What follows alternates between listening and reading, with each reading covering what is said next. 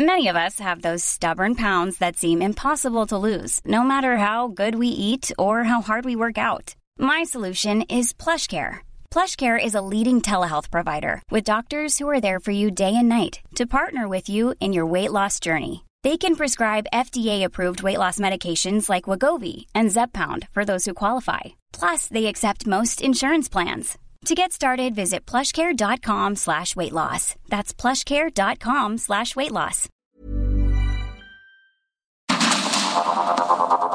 Heraldo Media Group presenta Sergio Sarmiento y Lupita Juárez.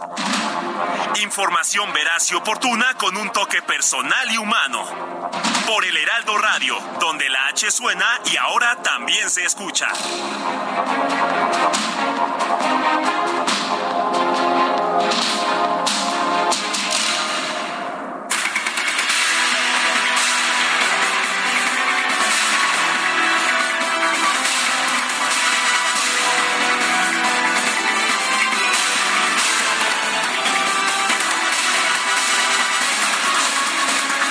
Son las 7 de la mañana en puntísimo de este viernes. Sí, es viernes, tome nota, 17 de marzo de 2023. Soy Sergio Sarmiento, me encuentro en la ciudad de Mérida participando en la Convención Nacional Bancaria, la número 86. Guadalupe Juárez está en la Ciudad de México con parte del equipo, lista ya también para iniciar esta transmisión conjunta, esta transmisión que realizamos desde dos puntos diferentes de la República Mexicana. Guadalupe Juárez, ¿cómo estás? Buen día.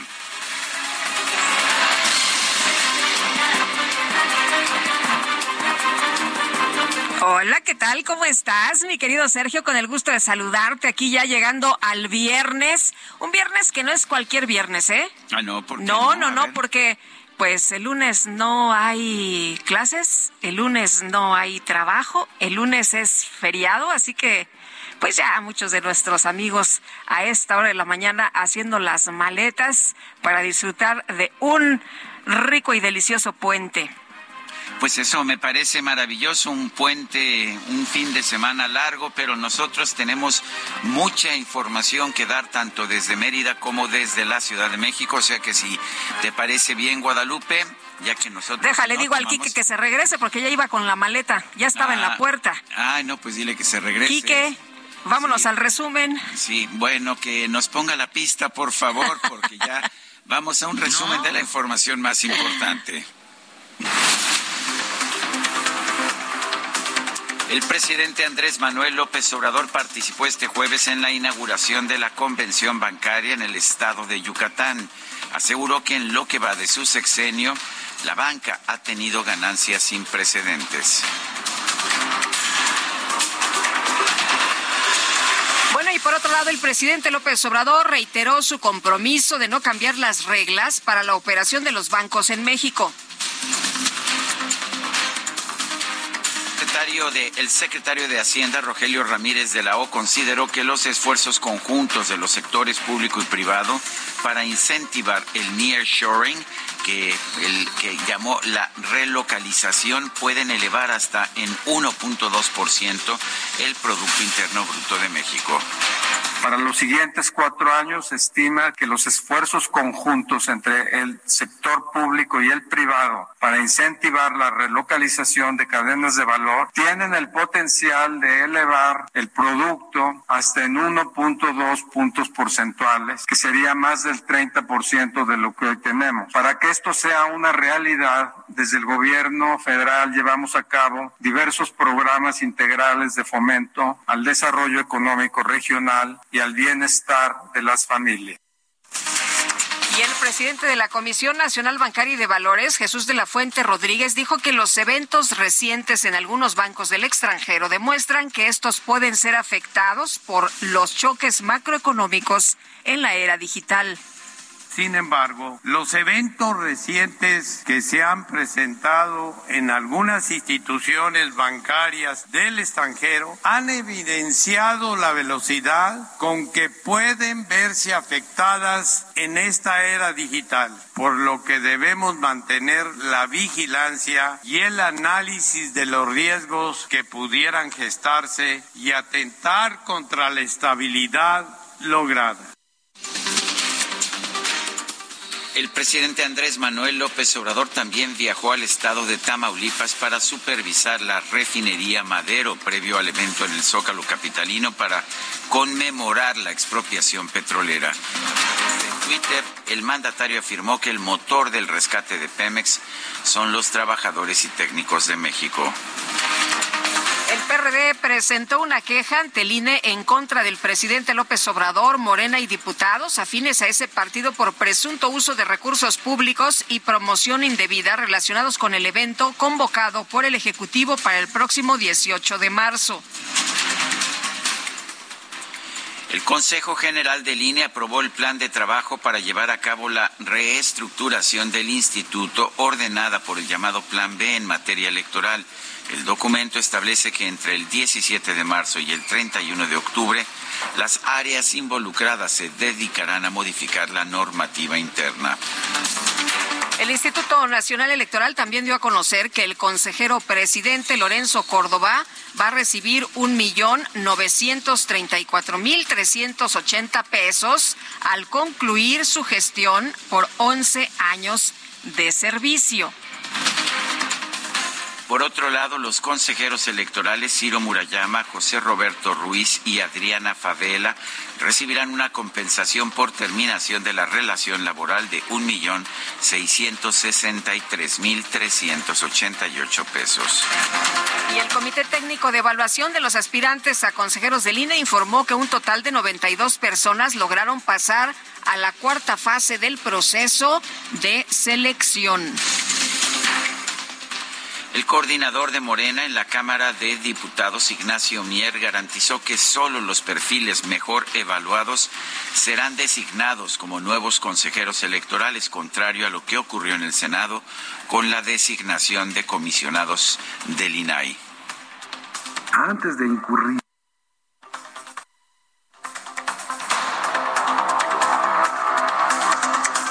Bueno, pues ¿Cómo la ve usted? Los mejores perfiles, dice, van a estar designados como nuevos consejeros electorales, aunque por ahí ya se deslizó que les pasaron el examen para tener mejores puntuaciones. Pero vamos a escuchar a Mier en la tentación de la cuota, mejor ajustarnos a lo que establece la Constitución y que sean insaculados. Los mejor evaluados. Ya tenemos ahí un ejemplo. Haber propuesto a que no era el mejor evaluado genera ese problema. Por eso, lo que nosotros le, le dijimos desde el principio al comité técnico que entren los mejor evaluados. Que la quintetas, los 20 hombres y mujeres, estén integrados por los 20 mejor evaluados. En un comunicado, diversas organizaciones como la Barra Mexicana de Abogados, el Comité de Participación Ciudadana, la Coparmex y Transparencia Mexicana exhortaron al Senado a nombrar a los nuevos comisionados del INAI después de que el presidente López Obrador vetó la elección de Yadira Alarcón y Rafael Luna Alviso. Y Alejandro Suarchi, titular de la Comisión Federal para la Protección contra Riesgos Sanitarios COFEPRIS, canceló la reunión que tenía programada para este jueves con la Comisión de Salud de la Cámara de Diputados para hablar sobre el abasto de medicamentos y el rezago de la resolución de trámites en la dependencia. Las bancadas de oposición acusaron al titular de la COFEPRIS de no querer rendir cuentas. El diputado del PAN, Héctor Jaime Ramírez, y, eh, Ramírez Barba, cuestionó si el gobierno federal trata de ocultar algo. Y por propuesta del petista Gerardo Fernández Noroña, la Cámara de Diputados abrió un debate sobre la propuesta de algunos eh, legisladores estadounidenses para declarar a los cárteles mexicanos de las drogas como agrupaciones terroristas. Es una desvergüenza que ustedes justifiquen la intervención militar del ejército norteamericano. Son perfectas herederas y herederos de sus tatarabuelos que fueron a Europa a traer a Maximiliano pidiéndoselo a Napoleón III. Que aplaudan. Son unos desvergonzados. Yo no los iba a tocar pero son unos desvergonzados. Están en contra de la militarización y militarizaron el país durante la usurpación de Felipe del Sagrado Corazón de Jesús Calderón Hinojosa, que hipócritamente dijo que iba a combatir al narco y combatía a los grupos contrarios al grupo del Chapo Guzmán. Los diputados de oposición exigieron al presidente López Obrador que al defender a México responda a los congresistas estadounidenses con diplomacia y diga la verdad sobre el problema del fentanilo en nuestro país. La diputada del PAN, Mariana Gómez del Campo, consideró que el ejército debe rechazar cualquier intento de intervención en nuestro país. Sin embargo, advirtió que la defensa de México no puede basarse en mentiras. La defensa de México no puede basarse en mentiras y en hechos completamente alejados de la realidad. El fracaso de la estrategia de seguridad de este gobierno es claro para los ojos de todos, excepto para los del presidente López Obrador, que en el afán de defender nuestra soberanía ha dicho que en nuestro país no hay producción ni consumo de fentanilo, o que es más seguro México que Estados Unidos. Y peor aún, se ha atrevido a presumir que se está haciendo todo lo posible por detener el avance de los cárteles y de los criminales. Nada más falso que esto. El senador estadounidense Bob Menéndez denunció que el presidente López Obrador busca engañar a los mexicanos sobre la grave situación de seguridad al afirmar que en nuestro país no hay producción ilegal de fentanilo. President Lopez Obrador, um, you know, he recently said there's no fentanyl, uh, you know, manufacturing in Mexico. That's just simply false. Either he's deceiving himself or he's trying to deceive uh, the Mexican people. Uh, but certainly we're not deceived, and that's a huge consequence for the United States. Y el senador Menéndez también señaló que la política de abrazos no balazos impulsada por el presidente López Obrador no ha rendido frutos suficientes en la lucha contra la delincuencia. El embajador de Estados Unidos en México, Ken Salazar, visitó este jueves a la ministra presidenta de la Suprema Corte de Justicia, Norma Piña, para abordar asuntos generales de interés bilateral a fin de estrechar los lazos de diálogo y la cooperación entre ambos países. El FBI ofreció una recompensa de hasta 20 mil dólares por información que ayude a localizar a la ciudadana estadounidense María del Carmen López, quien fue plagiada en Colima el pasado 9 de febrero. Colima, que es uno de los estados señalados como de los más peligrosos. Entre 50 ciudades peligrosas, pues en México es el número uno. La Fiscalía General de Guanajuato confirmó el hallazgo de seis cuerpos en la zona de Laja Bajío, los cuales podrían corresponder a un grupo de mujeres que desapareció el pasado 7 de marzo en el municipio de Celaya. Un juez federal vinculó a proceso al exgobernador de Quintana Roo, Roberto Borge, por delincuencia organizada para lavar más de 900 millones de pesos con la compra de terrenos. El gobierno de Ecuador rechazó de forma categórica una solicitud presentada por 59 legisladores para abrir un juicio político contra el presidente Guillermo Lazo por presuntos delitos contra la administración pública. El gobierno de Francia invocó un poder constitucional especial para aprobar la reforma al sistema de pensiones. Las fuerzas de seguridad intervinieron en la Plaza de la Concordia en la ciudad de París para dispersar a los manifestantes con cañones de agua. Ante las manifestaciones la gente no está de acuerdo. Bueno, y en información deportiva, con un gol del mexicano Santiago Jiménez, el Feyenoord de Países Bajos goleó 7 a 1 al Shakhtar Donetsk en la vuelta de los octavos de final de la UEFA Europa League. Y la selección de Japón se impuso 9-3 sobre Italia para obtener su pase a las semifinales del Clásico Mundial de Béisbol.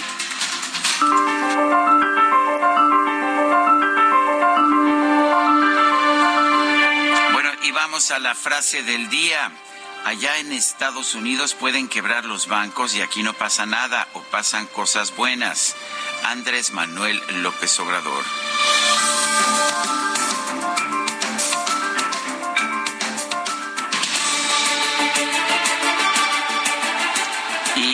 Vamos, vamos a las preguntas. Ya sabe usted que nos gusta preguntar a mucha gente de nuestro equipo, a mucha gente no de nuestro equipo nada más, sino que nos escucha, le gusta responder. La pregunta de ayer fue, ¿debe prohibirse el fentanilo de uso médico? Sí nos dijo el 8%, no el 83.4%, no sabemos 8.6%, recibimos 6.089 participaciones. La que sigue, por favor. Claro que sí, mi querido DJ Kik, esta mañana ya coloqué la siguiente pregunta en mi cuenta personal de Twitter, arroba Sergio Sarmiento. ¿Piensa usted que habrá acarreo para la concentración del Zócalo de este 18 de marzo? Sí nos dice el 94.3% de quienes han respondido, no 4.9%, quién sabe, 0.8%. En una hora llevamos 2.142 votos. Las destacadas de El Heraldo de México.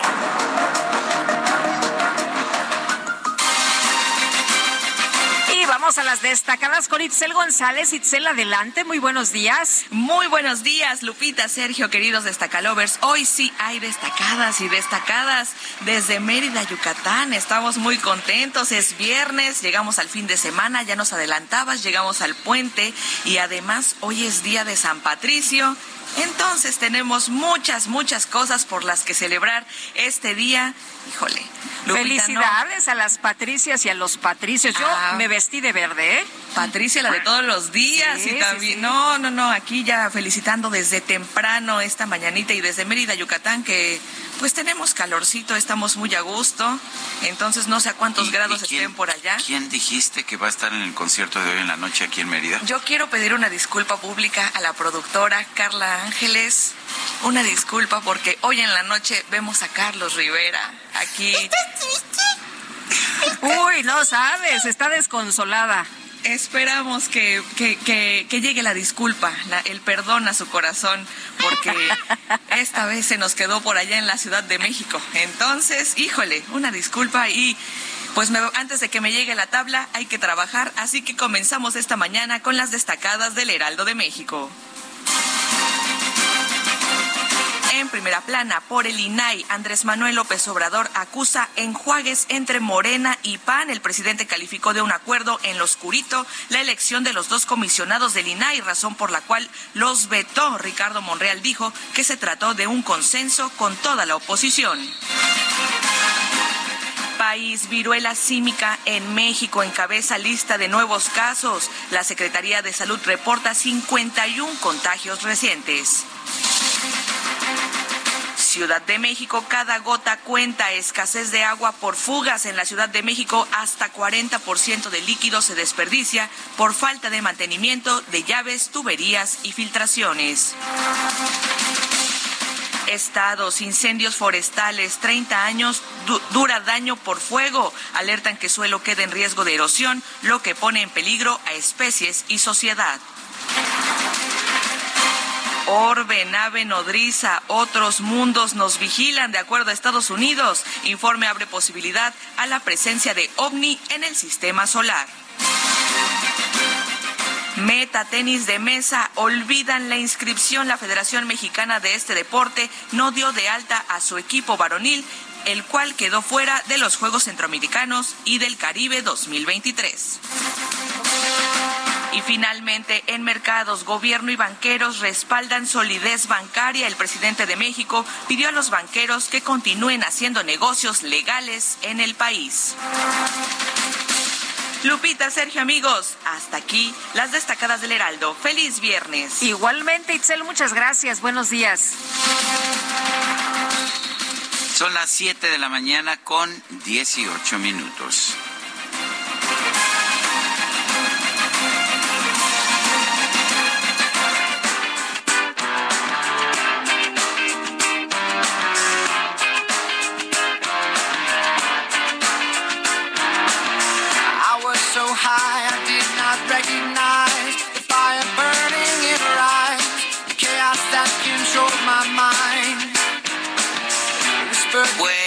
Guadalupe, no sé si compensa para nuestra productora que no va a llegar al concierto de Carlos Rivera de hoy en la noche aquí en Mérida.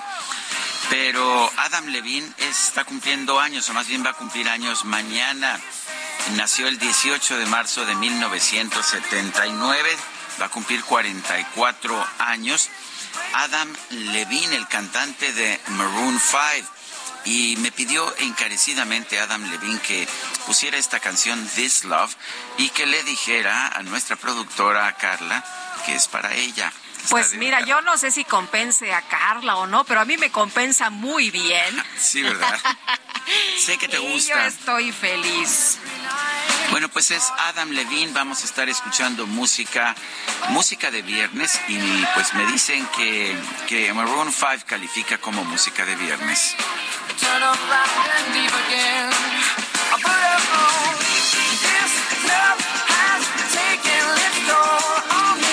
Love, así se llama esta canción. Too many times before. Ah, bueno, ah, ya, ya, te escuchamos, ya, ya, vámonos, ya, Vámonos, Quique. Yo también te acompaño, yo también aquí traigo la maleta. Oye, pues eh, me encanta la idea de escuchar esta música, además esta que es de mis favoritas, así que muy bien, empezando el viernes, ¿eh? Bueno, pero que hay que trabajar, Lupita. Sí, caray. y aquí estoy viendo la cara de la productora. Ya te podrás imaginar el humor de nuestra productora esta mañana. ¿Ah, sí? Uf, no, hombre. No, no, no. Con eso de que no, ver, no va a ver a Carlos. Que, que, dijo que ya Itzel nunca más va a una... Este, no, jamás. A una, a una, locación remota. especial. No, no, bueno. no. Wilson!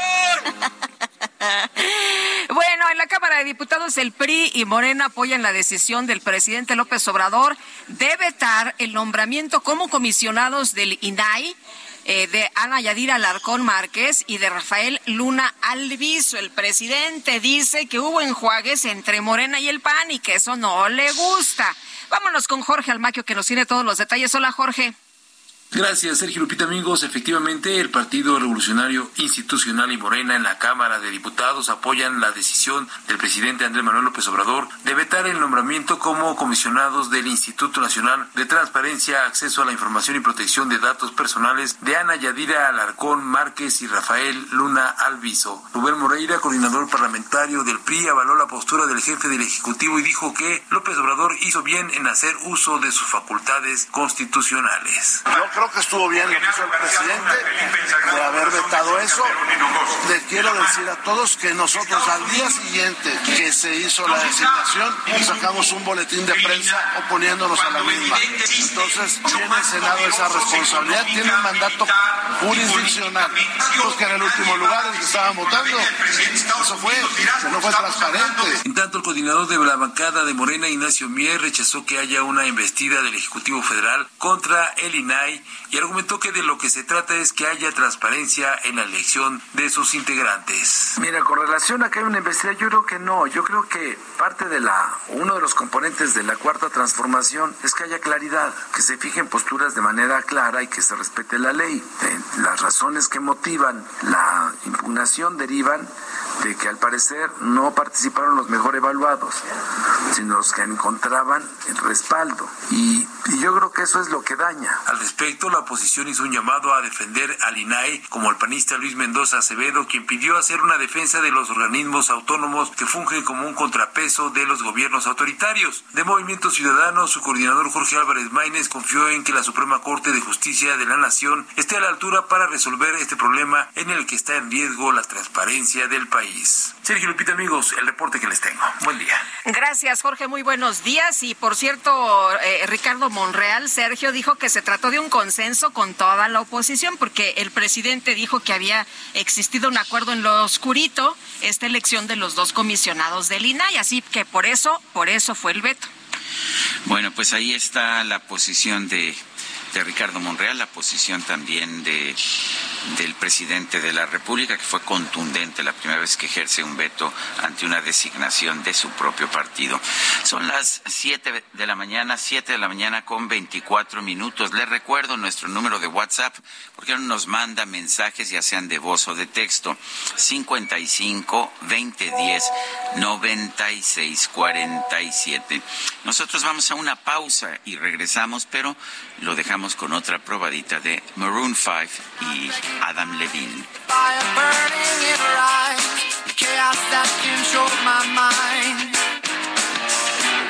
Goodbye, she got on a plane, never to return again, but always in my heart.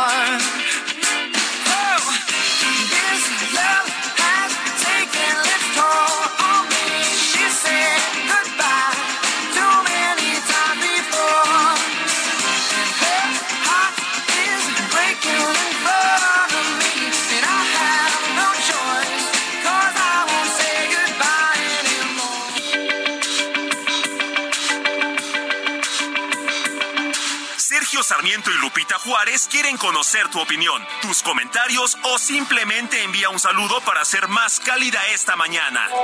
Envía tus mensajes al WhatsApp 55 20 10 96 47.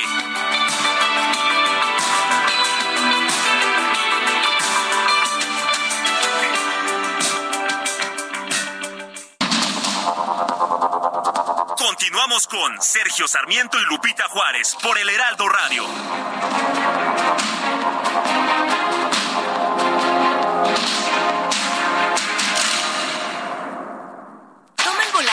Nuevo Fiat Pulse y acelera tus latidos haciendo eso que te apasiona. Acelera tu pulso con el SUV líder en ahorro de combustible. Estrenalo desde 359 mil pesos o tasa desde 9.75%. Fiat, sé único. Visita tu distribuidor Fiat Chrysler CAT 30.3%, vigencia al 31 de marzo de 2023. Consulta fiat.com.mx. Consiéntete con la maestría y calidad milimétrica de nuestros sistemas de descanso. Te mereces un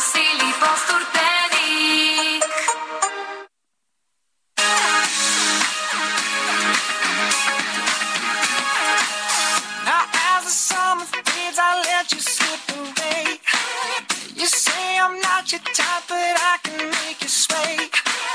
It makes you burn to learn you're not the only one. I let you be if you put down your blazing gun. Now you're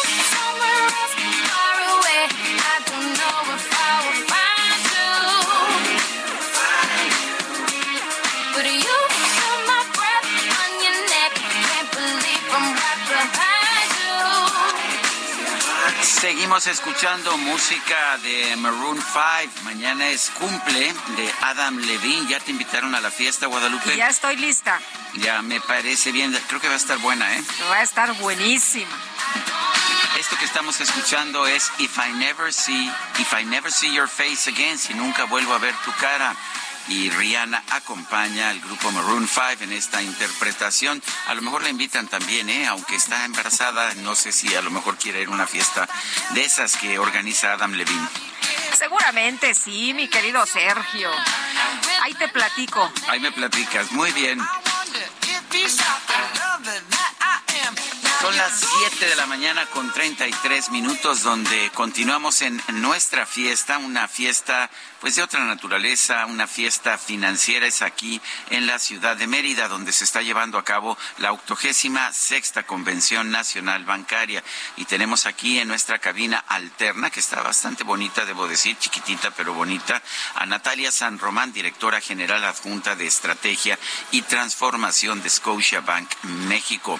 Natalia, gracias por estar con nosotros aquí en el Heraldo. Y cuéntanos qué tanto qué tanto es el este proceso de nearshoring que nos dijo el secretario de Hacienda ayer que deberíamos llamar la relocalización de cadenas productivas o de cadenas de suministro. Eh, ¿Qué tanto está cambiando las reglas del juego financiero en México y, y cuál va a ser la, el papel de la banca en estos casos? Buenos días, Sergio. Buenos días, Lupita. Buenos días muchísimas, muchísimas gracias por la invitación. Un orgullo estar con ustedes, ¿no? Eh, sobre todo con la amplia trayectoria que tienen. Eh, eh, y sobre todo representando a la banca, representando a Scotiabank.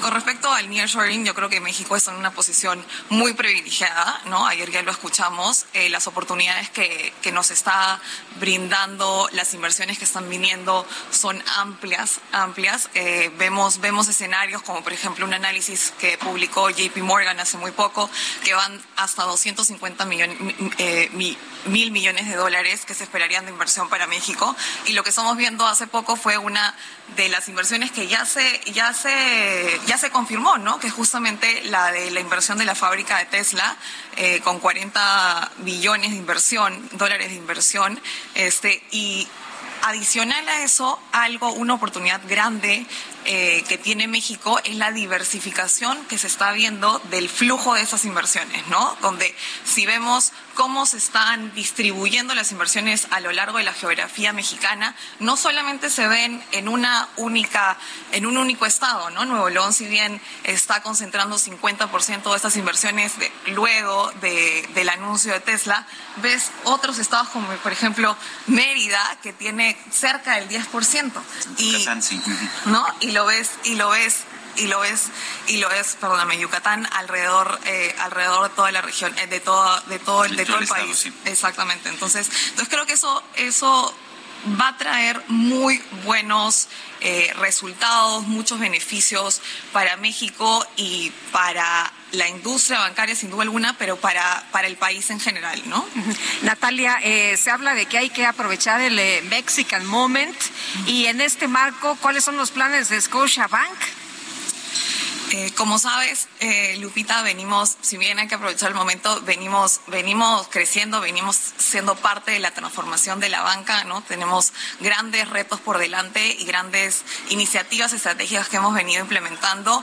Una de ellas, sin duda alguna, y creo que va muy alineada con lo que se ha anunciado y con lo que era foco para, para esta convención, es justamente el, eh, el el foco que le tenemos en mejorar nuestro talento, ¿no? Nuestro talento es nuestra prioridad número uno y sobre todo lograr la inclusión y la equidad eh, de de todos, eh, de todos en la banca eh, y sobre todo en Scotiabank, ¿no? Para mí inclusión significa ser parte, sentirse bienvenidos y eso es lo que tratamos de hacer en Scotiabank, ¿no? Como hacemos que todos se sientan bienvenidos, se sientan a gusto en el banco, ¿no? En el banco hemos logrado luego de diversas actividades, de diversas políticas, ¿no? Un poco Lorenza ayer lo comentaba de esa, de pasar de, de, las discusiones a la ejecución, a las acciones. Hemos, tenemos hoy 30% de nuestro grupo directivo siendo mujeres y 42% de mujeres también en cargos de subdirección.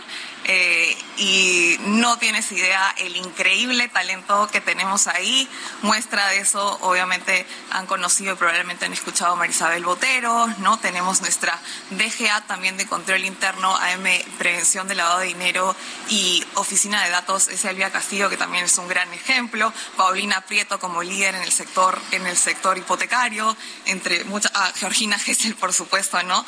Desde, desde lo alto, como una de nuestras presidentas de consejo también y, creo que son muestra, ya son, son esas acciones, esa ejecución que estamos viendo del lado de Scotiabank de lograr esa inclusión y esta equidad. Hemos visto pues eh, problemas problemas eh, serios de algunos bancos en Estados Unidos que se han contagiado a otras regiones del mundo, por ejemplo a Suiza. ¿Por qué no hemos visto un contagio en México? ¿Cuál es la eh, cuáles son las reglas que se han aplicado en México, cuáles son las precauciones que se han aplicado en nuestro país.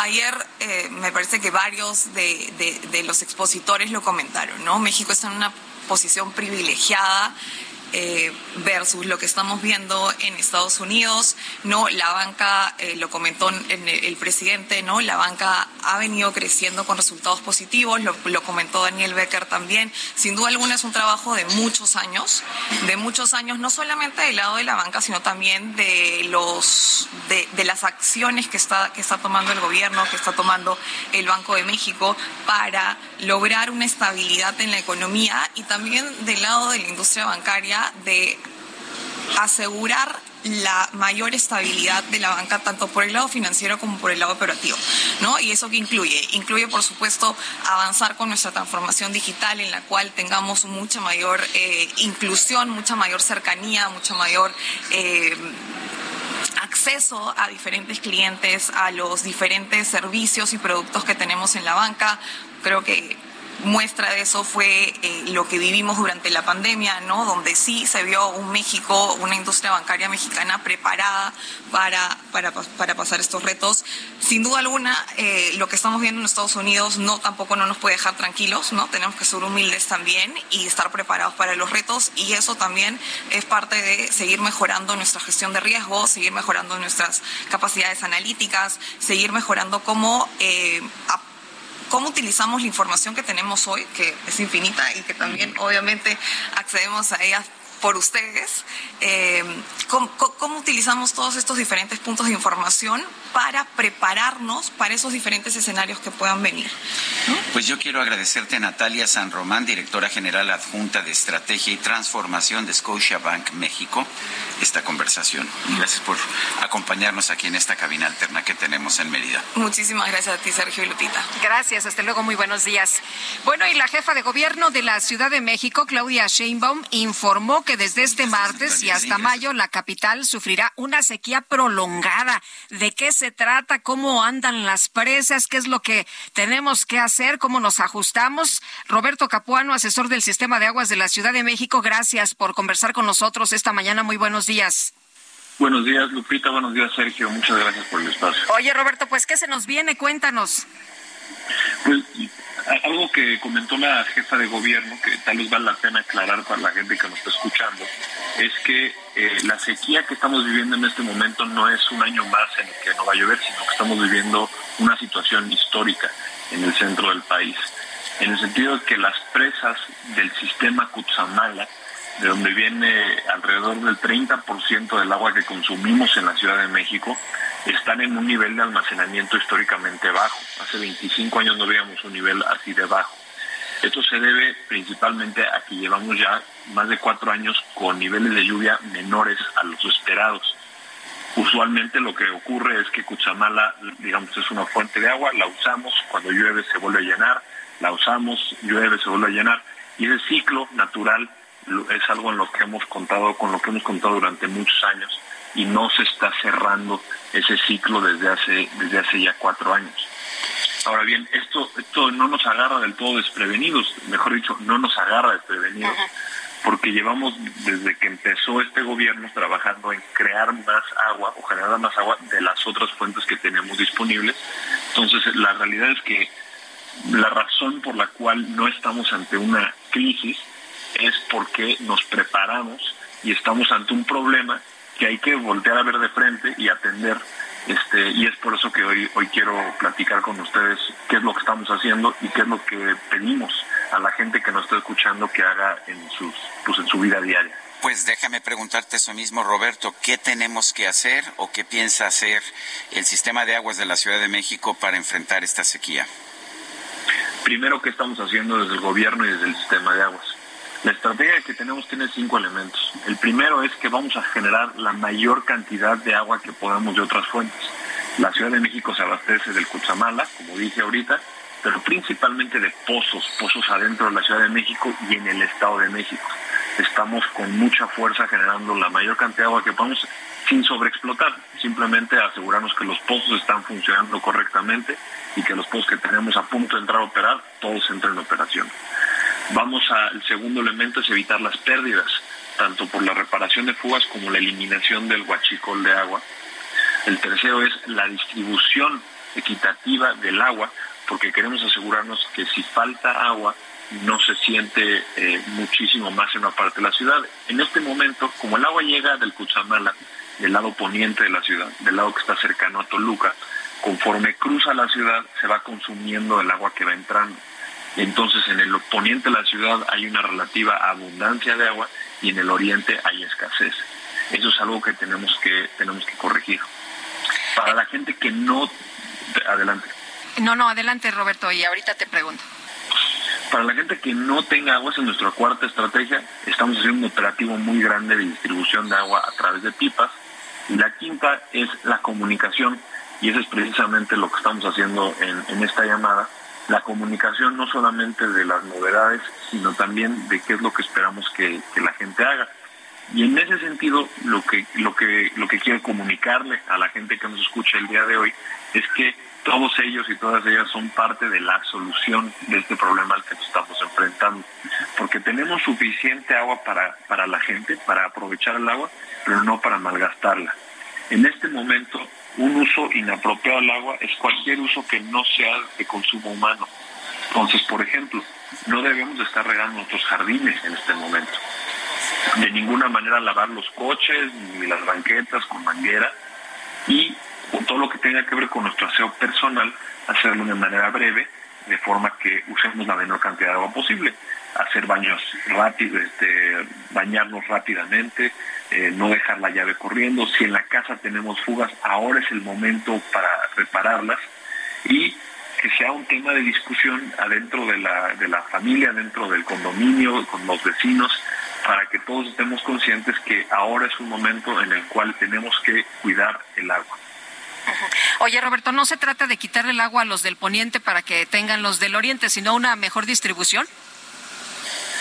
A ver, lo que queremos exactamente es distribuir de mejor manera. El agua, no podemos controlar cuánto agua generamos porque no podemos hacer que llueva, pero sí podemos hacer cómo consumimos. Y tenemos zonas del poniente, eh, de hecho bastantes zonas del poniente que tienen servicio las 24 horas del día y tenemos zonas del oriente que tienen unas cuantas horas de servicio o están en algunos casos quedándose sin servicio. Tenemos que asegurarnos que balanceamos la cantidad de agua que tenemos disponible para que este, pues haya equidad. Algo que repito mucho es que tenemos que recordar que el agua es un derecho no hay más o menos derecho agua de una persona sobre otra. Y el poniente de la ciudad tiene una ventaja geográfica, simplemente porque está más cerca del lado que viene el agua que el lado oriente. Y, eso es algo que tenemos que asegurar nosotros que observamos con mucho cuidado para, para que no dejemos sin agua al oriente de la ciudad. Roberto, entonces, ¿qué vamos a ver en esta en estos próximos meses? ¿Vamos a ver algún tipo de racionamiento, algún tipo de limitación? ¿Va a haber cortes al agua? ¿Qué vamos a ver?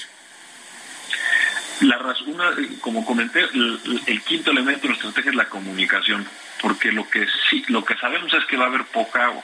Conforme vaya avanzando la situación y vayamos viendo cómo logramos nosotros generar más agua, cómo se va comportando el sistema Lerma, que es el sistema más grande que tenemos afuera de Cuchamala, eh, es que nosotros podemos ir tomando decisiones dependiendo de, eh, de, cómo va progresando el problema. Entonces, eh, yo, yo lo que les pido a ustedes, a, ustedes y a otros medios de comunicación, es que mantengamos abierta el, canal de comunicación para que cuando nosotros tengamos algo que comunicar, pues podamos hacerlo de la manera más clara y, y este y pues de mayor difusión para la población. En este momento lo que, lo que más me importa es poder comunicarles a ustedes y a la gente que nos está escuchando que el problema que tenemos del agua en, este momento en la ciudad durante el estiaje de este año no es un problema común y corriente, no es un problema eh, como todos los años, estamos viviendo una situación histórica la cual requiere que actuemos de una forma diferente de la cual hemos actuado en el pasado. Muy bien, pues Roberto, muchas gracias por platicar con nosotros esta mañana. Muy buenos días. Muchas gracias a ustedes dos, gracias por el espacio. Gracias. Y el Instituto Nacional de Transparencia, Acceso a la Información y Protección de Datos Personales, el INAI, va a presentar una controversia constitucional ante la Suprema Corte de Justicia de la Nación por la falta de nombramiento de integrantes del Pleno. Adrián Alcalá, comisionado del INAI, está en la línea telefónica. Adrián Alcalá, gracias por tomar nuestra llamada. Eh, ¿Puede operar el INAI con los, con los miembros que tiene actualmente, con los comisionados que tiene actualmente? Hola Sergio, muy buen día a ti, Lupita y a toda tu audiencia. Comentarte que sí puede seguir operando el INAI, de hecho el INAI va a seguir operando porque no que resolvemos de revisión eh, Adrián, no sé si te pudieras ubicar en un punto donde te podamos escuchar. Te estamos perdiendo. De hecho, casi no te escuchamos. Ahí, ahí estás. Bueno, bueno. Ahí, estás. Adelante. Muchas gracias. Muy buen día, Sergio Lupita y a toda la audiencia. Les comentaba que el INAI efectivamente eh, puede seguir operando ahorita con cuatro comisionados porque no solamente nos dedicamos a resolver recursos de revisión, es la función sustantiva del instituto. Sin embargo, eh, también realizamos actos de promoción, como por ejemplo ayer Estuve yo en Guadalajara instalando la red local de socialización del derecho en, en Jalisco, pero concretamente en el tema de los recursos de revisión, si no hay nombramiento al primero de abril, efectivamente el Pleno del INAI no podrá resolver los recursos de revisión, reitero que es la función sustantiva. Eh, estamos ahorita nosotros efectivamente en espera de que el Senado de la República pues designe a la luz del derecho de objeción que hizo valer el presidente de la República, del cual supimos todas y todos el 15 de marzo. Y bueno, nosotros estamos respetuosos obviamente de las decisiones y de la facultad que hizo valer el presidente de la República. Es una facultad que está establecida en la propia Constitución y confiamos en que el Senado de la República de manera transparente y también este, de manera ágil pues pueda también resolver y decir a los a los a los comisionados que habrán de integrarse para formar y conformar válidamente el quórum del, del Pleno del INAI. Adrián, ¿estás eh, confiado en que esto va a proceder, que se va a hacer de manera rápida? Porque al presidente no le gustan estos organismos autónomos. De hecho, eh, pues no le gusta mucho el INAI tampoco, ¿no? No le gusta el INE, no le gusta el INAI. Faltan dos nombramientos y además, bueno, con la salida de Francisco Acuña, eh, otro de los comisionados de este instituto, pues faltarían tres. Sí, efectivamente, nosotros confiamos en que sí. Sin embargo, eh, bueno, hemos visto declaraciones de varios senadores y senadoras, entre ellos obviamente el presidente de la Junta de Política, que él confía en que la próxima semana puedan llegar a los acuerdos. Aún eh, el presidente obviamente tiene el derecho por, Otra vez te estamos perdiendo, Adrián. Bueno, bueno. Ahí, a, a, ver ahí. A ver, ahí, perdón. Ah, les comentaba que efectivamente nosotros confiamos en que el Senado de la República va a llegar a consenso esta semana y precisamente nosotros por eso también a, no, no te escuchamos nadita Sí, y la no es que te no entendemos nada. No sé si Bueno, te vamos, a ver, pudieras... vamos a ver si podemos Sí, este, lo- le volvemos a marcar, se me Sí, hace. Mientras tanto, déjame compartir una información. No está confirmada, eh, pero a veces es, bueno adelantar esto. Según la, eh, según el portal de Animal Político, una, pues un, un órgano periodístico, Lázaro Cárdenas Batel, exgobernador de Michoacán, hijo del excandidato presidencial Cuauhtémoc Cárdenas y nieto del expresidente Lázaro Cárdenas, renunció a ser el titular de la coordinación de asesores de la presidencia de la República. Es un cargo que ocupaba desde el inicio del sexenio de Andrés Manuel López Obrador. La renuncia de Carlos Batel, según Animal Político, ocurrió hace alrededor de un mes. Eh, dice Animal Político que esto se lo han confirmado fuentes dentro y fuera del gobierno federal. Sin embargo, el Poder Ejecutivo no ha hecho pública la salida del funcionario ni las razones. Su ficha, de hecho, está todavía disponible en la página web de Presidencia, pues lo cual señalaría que todavía está cumpliendo con su cargo. Eh, Animal Político buscó a Cárdenas como a su equipo cercano para obtener más información, pero no obtuvo respuesta. Bueno, y recuperamos la comunicación con Adrián Alcalá, comisionado del INAI. Y nos decías, Adrián, eh, y bueno, nos va a cortar eh, la guillotina, pero quisiéramos en un minutito, si nos puedes decir, eh, estabas eh, eh, mencionando que están confiados en que se va a resolver a tiempo. Gracias, Lupita. Sí, efectivamente, estamos confiados en que el Senado de la República, en función de las declaraciones, va a resolver próximamente y pronto, con de manera transparente, la designación de los tres comisionados. No obstante ello, te les comentaba también que el miércoles acordamos ir a promover una controversia constitucional ante la Corte a efecto de que, desde una perspectiva de derechos fundamentales, eh, se resuelva que podamos, que podamos funcionar con cuatro, que equivale a la mayoría simple. El Pleno se integra por siete, cuatro es una mayoría simple, aun y cuando la ley establece que vamos a funcionar con cinco, lo que pretendemos es que la Corte Suprema, en análisis de estos derechos fundamentales con perspectiva, pueda decirnos que funcionamos válidamente con cuatro hasta en tanto existe la designación. Bueno, pues Adrián Alcalá, gracias por conversar con nosotros esta mañana y estaremos al pendiente de lo que pasa con estas designaciones. Me dice Guadalupe que dije Carlos Batel en vez de Lázaro Cárdenas Batel. Bueno, es Lázaro Cárdenas Batel, el exgobernador de Michoacán, actual titular de la coordinación de asesores de la presidencia, quien presuntamente habría renunciado a su cargo. No ha habido confirmación. La ficha eh, biográfica sigue saliendo, dice Animal Político que se lo han confirmado fuentes dentro y fuera del gobierno federal. Son las 7 de la mañana con 54 minutos, 7 con 54. Nuestro número de WhatsApp es el 55 2010 9647. Vamos a una pausa y regresamos.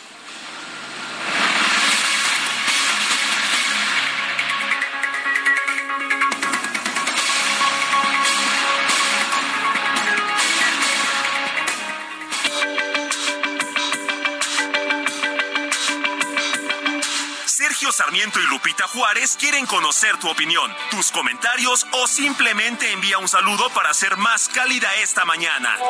Envía tus mensajes al WhatsApp 55 20 10 96 47.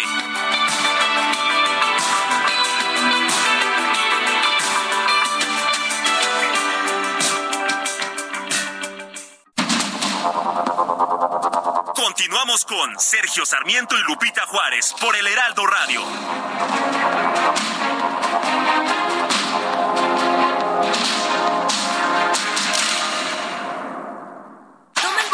El nuevo Fiat Pulse y acelera tus latidos haciendo eso que te apasiona. Acelera tu pulso con el SUV líder en ahorro de combustible. Estrénalo desde 359 mil pesos o tasa desde 9.75%. Fiat, sé único. Visita tu distribuidor Fiat Chrysler CAT 30.3%. Vigencia al 31 de marzo de 2023. Consulta fiat.com.mx. Siente el máximo confort de un abrazo a todo tu cuerpo. Te mereces un Silly Posturpedic. Spent 24 hours, I need more hours with you. You spent the weekend getting even. Ooh. We spent the late nights making things right between us. But now it's all good, babe. Roll that backward, babe. Play me close. Cause girls like you run around with guys like me till sundown when I come through. I need a girl like you, yeah, yeah. Girls like you love fun and yeah, me do what I want when I come through. I need a girl like Lupita? Espero que, que no cuestiones esta canción. Se llama Girls Like You, chicas como tú.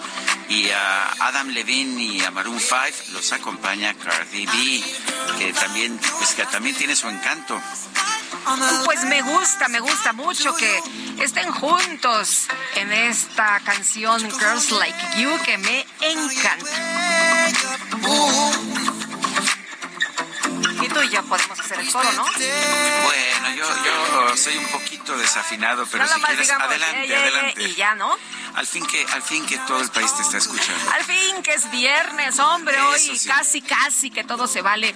Oye, nos dice Norma Patricia Ruiz, buenos días, Sergio y Lupita, excelente fin de semana. Hoy es mi cumple, Norma Patricia Ruiz, pues te abrazamos con mucho cariño por tu cumple. Además, tu cumple y tu santo, porque hoy es Día de las Patricias y de los Patricios, muy importante este día en Estados Unidos, en Sí, el Reino Unido. Patricio, sí. Oye, se pinta el, el lago este de, de Chicago, que me encanta cómo le hacen que se pinta, el, bueno, pintan el lago de, de verde. Qué cosa más sensacional. Estaba viendo las eh, imágenes. No, hombre, está padrísimo. Y bueno, también un abrazo a Patricio del Valle, a Patrick del Valle, que nos escucha también esta mañana. Bueno, y dice otra persona, Sergio y Lupita, bonito día, buen fin de semana. Trabajo como camillero en el Hospital General Tláhuac y con base sin dígito y nos están convocando para asistir a la marcha del sábado con la consigna de que nos darán el dígito. Es obligatorio asistir a la sección sindical número 12 de servicios médicos. Esto se le llama acarreo.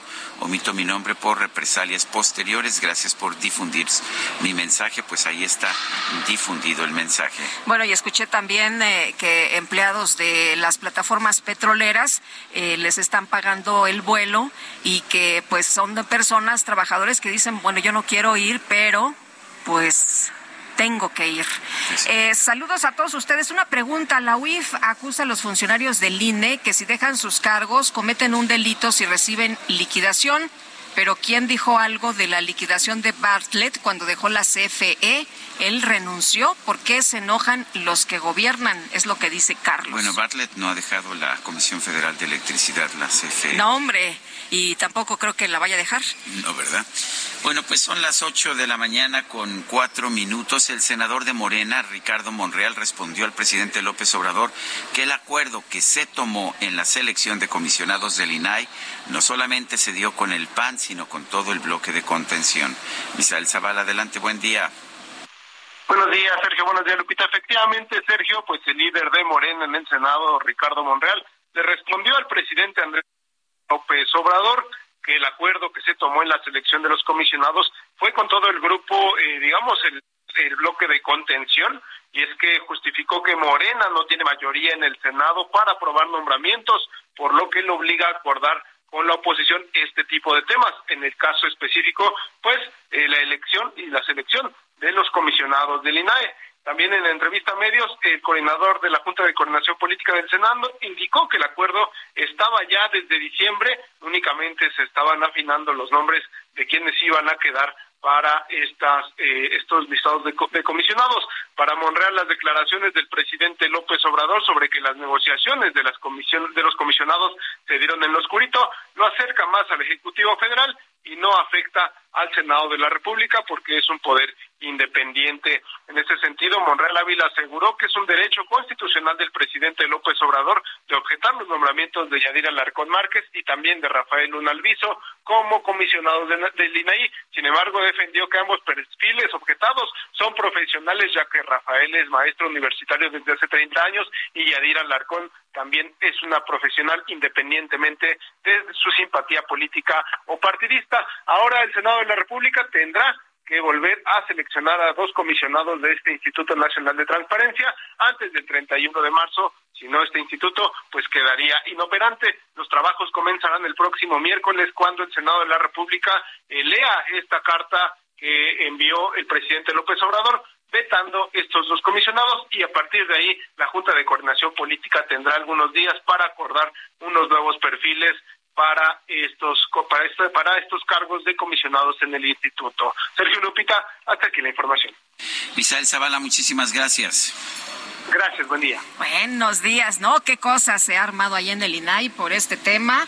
Y el presidente, pues, dice que hubo algo ahí medio extraño, que hubo un enjuague que no le gustó. Ya le respondió Ricardo Monreal, a ver, fue entre todos una decisión conjunta. En fin, y vámonos, eh, vámonos hasta la cabina del Heraldo Media Group allá en Mérida. Verónica Reynolds está justo ahí en vivo, en directo y a todo color con más de esta bancaria. Cuéntanos, Verónica, qué gusto saludarte. Buenos días, Lupita. Buenos días, Sergio. Pues sí, estamos aquí en Mérida en una bancaria que ha sido pues bastante tranquila. Eh, los discursos no han sido tan fuertes como esperábamos, sobre todo por el contexto que se está viviendo a nivel internacional en los sistemas financieros, tanto de Estados Unidos como de Europa. Eh, lo que sí es que tanto las autoridades como los banqueros han coincidido en que el sistema financiero mexicano está fuerte, está sólido, cuenta con la suficiente liquidez, no solo para enfrentar cualquier, eh, bueno, casi cualquier choque, sino también para seguir otorgando crédito. Eh, esto es lo que ha... Pues, oye, oye, aunque uno de los, de los asuntos que más ha llamado la atención, digo, además de lo que ha dicho el secretario de Hacienda y otros discursos, pues esto del presidente López Obrador y no necesariamente que tienen que ver con temas de la banca, ¿no? Que destapó ahí sin querer queriendo al gobernador. Efectivamente. Eh, y esta pues no sé si llamarla anécdota, anécdota, pues nos hizo recordar aquella vez también cuando él dio o adelantó eh, el dato de, de, de, de la inflación. La, inflación ahí, sí, ¿no? ahí, sí, estaba cometiendo una falta muy seria, porque es incluso un delito. Pero esto lo tomó, lo tomó con filosofía uh -huh. tanto el presidente como el gobernador, ¿no? Y en general el auditorio pues empezó a reír, ¿no? Oye, yo escuché además de que eh, eh, risas, escuché muy buenos, si tuviéramos el aplausómetro, muy buenos aplausos, ¿eh? Porque además Vila lo ha dicho aquí, nosotros lo hemos entrevistado hace algunos meses y él dice que pues él está listo y dispuesto para la presidencia, para buscar la candidatura. Efectivamente parece que tiene como buen, eh, pues una buena perspectiva hacia el público en general, ¿no? Y sí, los banqueros pues aplaudiendo y en general el auditorio pues se vio como bien recibida este, este comentario por parte del presidente, ¿no? Ahora, a, mí me llamó la atención, pero que, fundamentalmente ninguno de los discursos fue técnico. Tradicionalmente en la, en la bancaria se daban discursos técnicos con datos, eh, en este caso pues con todo lo que está pasando en Estados Unidos se daban números de reservas, números de, eh, de, cómo estaban las utilidades de, de la, la banca. El presidente mencionó el tema nada más, pero pues no hubo nada concreto en los discursos, fueron discursos políticos, eso sorprendió.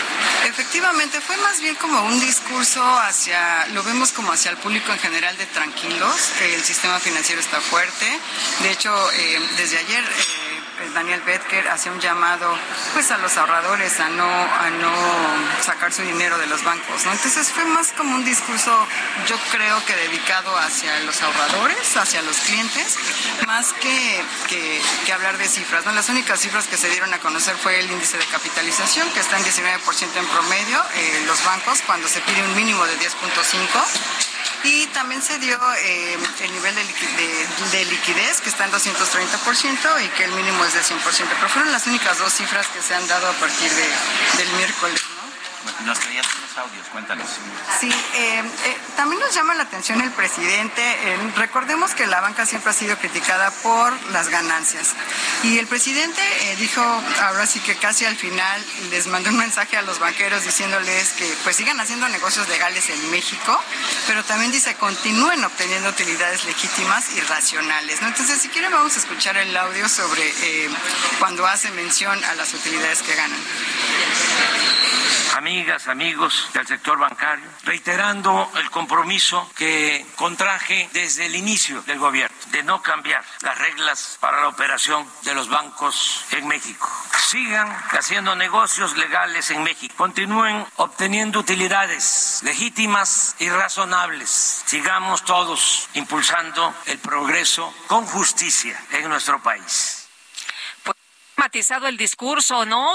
Eh, diferente a lo que hemos escuchado, Verónica, en otras ocasiones. Efectivamente, lo que sí es que llamó mucho la atención su lenguaje corporal.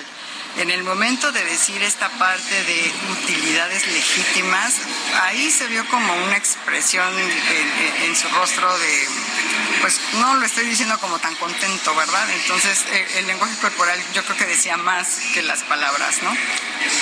Pero pues bueno, ahora sí que los bancos, eh, la verdad es que los banqueros se tranquilizaron, la verdad es que platicando con ellos fuera de cámaras y de micrófonos, eh, pues esperaban pues ellos pensaban que a lo mejor podría haber alguna sorpresa o algo por parte del presidente, pero pues parece que todo estuvo bajo control, ¿no?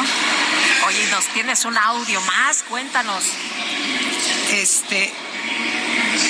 Sí, eh, si quieres vamos a escucharlo, perdón. Sí, adelante en 2022 de la banca múltiple mexicana fue de 236.743 millones de pesos, algo nunca visto. Voy a repetirlo, no voy a puntualizar sobre las utilidades de cada banco, nada más doy el dato general 236.743 millones de pesos. Nunca se habían obtenido estas utilidades para los bancos.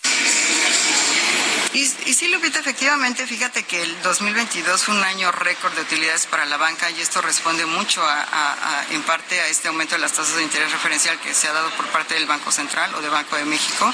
Entonces, este, pues responde también esto, a que los bancos siguieron también otorgando crédito, no se ha detenido la actividad crediticia y, pues bueno, pues a eso Bueno, sí, hay, hay, que reconocerlo, ¿eh? que en tiempos durísimos como la pandemia y luego ya es la recuperación, ahora temas de la inflación, pues sí hay que reconocer el trabajo de la banca. Efectivamente, y mira que también los bancos están conscientes que debe de haber un momento en el que pues tengan que frenarse un poco. Esto no significa que dejen de dar crédito, lo que será es dar una menor cantidad de, crédito, eh, quizás al mismo precio o a la misma tasa, pero si antes yo te prestaba 100 por una tasa de 10%, pues a lo mejor ahora te voy a prestar 80, pero te voy a seguir cobrando esta tasa de 10%. ¿Y esto a qué se debe? A que quieren evitar eh, sobreendeudar a las familias, sobre todo, porque al final del día el impuesto más grande pues sigue siendo la inflación y la inflación pues sigue sin tener un control, ¿no? Aunque se nos dice que la inflación general ha llegado a su pico, pues la subyacente no es así. De hecho, ayer la gobernadora del Banco de México lo reconoció. Todavía no se ve un punto de inflexión. Entonces, pues bueno, los bancos conscientes de esto, eh, te vuelvo a repetir, seguirán otorgando crédito, pero a lo mejor un poco más lento, en menores montos. Muy bien. Verónica, muchas gracias por tu reporte. Muy buenos días. Hasta luego, Lupita y Sergio. Gracias, buen día. Gracias, Vero. Y nosotros nos vamos al clima.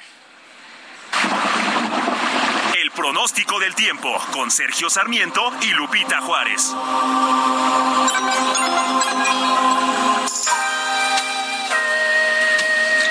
Ana Moguel, meteoróloga del Servicio Meteorológico Nacional de la Conagua. Adelante, buen día. Buenos días, Sergio y Lupita. Les comento que el Frente Frío número 41 se desplazará sobre el noreste y oriente del país. Originará lluvias puntuales muy fuertes en Puebla y Veracruz. La masa de aire que impulsa el frente ocasionará descenso de las temperaturas en el norte, noreste y oriente de México evento de norte muy fuerte con rachas de 80 a 100 kilómetros por hora en el litoral de Tamaulipas y Veracruz, así como viento con rachas de 60 a 70 kilómetros por hora acompañadas de torbaneras en zonas de Coahuila, Nuevo León, San Luis Potosí y Zacatecas. Por otra parte, una vaguada polar y su interacción con la corriente en chorro polar y subtropical darán origen a la décima tormenta invernal de la temporada, generando chubascos en Sinaloa y lluvias puntuales fuertes en Sonora, Chihuahua, Coahuila, Durango y con posible caída de nieve agua nieve en zonas cerradas de los estados mencionados. Finalmente, una circulación de baja presión sobre el sur del Golfo de México, en combinación con la entrada de humedad del Océano Pacífico, el Golfo de México y el Mar Caribe, ocasionarán lluvias puntuales fuertes en Oaxaca, Chiapas, Tabasco y en, en los estados de la península de Yucatán. Para el Valle de México esperamos cielo medio nublado, nublado en el transcurso del día, con probabilidad de lluvias aisladas en la Ciudad de México y chubascos en el Estado de México. Estos chubascos podrían estar acompañados de descargas eléctricas y posible caída de granizo. En cuanto a la temperatura, para la Ciudad de México se espera una temperatura máxima de 23 a 25 grados Celsius y para la capital del Estado de México una temperatura máxima de 20 a 22 grados Celsius. Este es mi reporte, regreso con ustedes. Muchísimas gracias. Gracias. Bueno, muchas gracias Ana Moguel. Y ayer, y nos va a platicar Gaby Montejano con todos los detalles, había señalamientos, declaraciones del indicio del asesinato de algunas mujeres de este grupo que le habíamos dicho a usted había desaparecido después de estar en un evento allá en Guanajuato. Gaby Montejano, cuéntanos exactamente de la información que ha circulado con respecto a la identidad de estas mujeres que fueron localizadas. Hola, ¿qué tal? Muy buenos días, Lupita. Así es, al menos cinco de las seis mujeres desaparecidas el pasado 7 de marzo en Celaya han sido identificadas tras ser localizadas sin vida en una fosa clandestina ubicada en Rincón de Centeno. Es una comunidad del municipio de Juventino Rosas. La mañana de ayer, el fiscal general de Guanajuato, Carlos Amarripa Aguirre, anticipó durante una entrevista con varios reporteros el hallazgo sin vida del cuerpo de algunas de las mujeres desaparecidas entre Celaya y Villagrán. El, el fiscal pues informó que más adelante darían información y en la tarde fuentes oficiales eh, confirmaron que hasta el momento ha coincidido el perfil genético de cinco de ellas con el de las familias de las desaparecidas y se está en espera de más resultados ya que en esa fosa se encontraron varios cuerpos. La tarde del martes fue reportado el hallazgo de restos óseos y casquillos percutidos en la zona conocida como Mina Morada en la comunidad de Rincón de Centeno. Fue en ese sitio en donde se localizaron los cuerpos de las féminas. El pasado 7 de marzo, seis mujeres desaparecieron en la zona de San José de Guanajuato y Santa Rosa de Lima, por lo que se activó el protocolo ALBA. Ayer las familias de las desaparecidas fueron citadas en la Fiscalía para informarles formalmente pues de este hallazgo. La Fiscalía, en tanto, a través de un breve comunicado sobre informó sobre la detención de varias personas, no especificó el número, pero que están relacionadas con este multihomicidio de las mujeres. El día de hoy Carlos Amarripa dará una rueda de prensa y se espera que, que fluyan más detalles sobre este lamentable caso. Este es mi reporte desde Guanajuato. Muy bien, Gaby, pues estaremos muy atentos de lo que diga, ¿no? De la información que comunique el fiscal de esta mañana. Así es. Y la Fiscalía General de Justicia del Estado de México está investigando la muerte de una estudiante de secundaria víctima de bullying en el municipio de Teotihuacán. José Ríos, cuéntanos.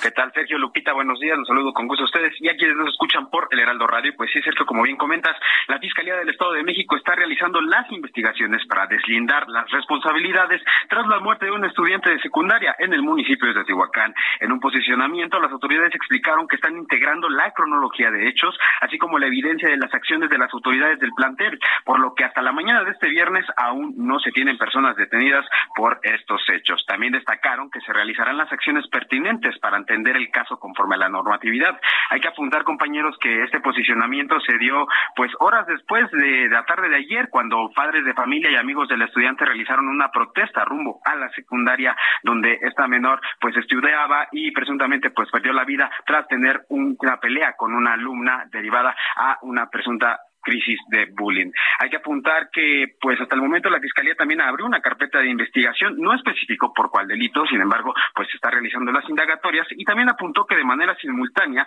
el Consejo para la Convivencia Escolar hará un acompañamiento en la implementación de estrategias de intervención con los integrantes de la comunidad escolar en materia de prevención y sensibilización. Sensibilización, perdón. Ese es el informe que les tengo. Muy bien. Muchas gracias por la información, José. Muy buenos días. Seguimos pendientes. Seguimos muy atentos y lamentable esto que ha ocurrido en el caso de bullying. Sergio no es la primera vez y brutal esta golpiza que le da una de sus compañeras eh, que le hacía bullying y esto pues se fue al extremo. La golpeó de tal manera que pocos días después pierde la vida esta niña. Me parece, me parece lamentable. Bueno, pues son las 8 de la mañana con 20 minutos. Tenemos aquí en la cabina alterna de El Heraldo Radio en Mérida a Francisco Cervantes, presidente del Consejo Coordinador Empresarial. Paco, gracias por estar con nosotros aquí en El Heraldo. Y cuéntanos, ¿cómo has visto esta convención bancaria que además se realiza eh, pues unos días después de que estalló una crisis bancaria en Estados Unidos y que se extendió a Suiza? Es curioso, ya lo decía el presidente ayer, antes eh, aquí eran las crisis bancarias y ahora fueron allá y aquí aquí no hubo contagio. Cuéntanos. Muy buenos días, Sergio. Muy buenos días, Lupita. Buenos días. Pues la verdad que primero déjame destacar la convocatoria de esta convención bancaria. Ahí me han tocado las últimas ocho y siempre han sido este, con muy buena convocatoria. Hoy 1.300 personas eso, eso llama la atención el interés que causa la banca, ¿no? La banca para nosotros es lo más importante porque es donde se cruzan en todos los instrumentos que tenemos el TEMEC y, todo lo que está atrás del TEMEC, las más de 41 ramas de la manufactura, más las de servicios y comercio, y todas tienen transacciones bancarias, sobre todo para Estados Unidos y para otras partes del mundo. México es uno de los países que más tratados de libre comercio y de protección a la inversión tiene, y el alma de todo esto, la columna vertebral, es el sistema financiero. El sistema financiero en México es de los más, este, muy robusto. Ya viste las cifras de ayer y sobre todo la manufactura junto con el sistema financiero mexicano, este, llevan a México una posición muy, muy interesante, en eh, la posición número 16. Somos la economía número 16 y, y, sobre, y sobre todo tenemos ahorita la parte macro. Ayer, ayer se estuvo diciendo por Daniel Becker, su presidente, y también el presidente López Obrador dio a conocer algunas cifras y es cierto, ¿no? México nos está yendo muy bien. Eh, tenemos muchas preocupaciones en otra, en otros aspectos, pero en la parte, en la parte comercial, en la parte financiera, este, vamos, vamos bien.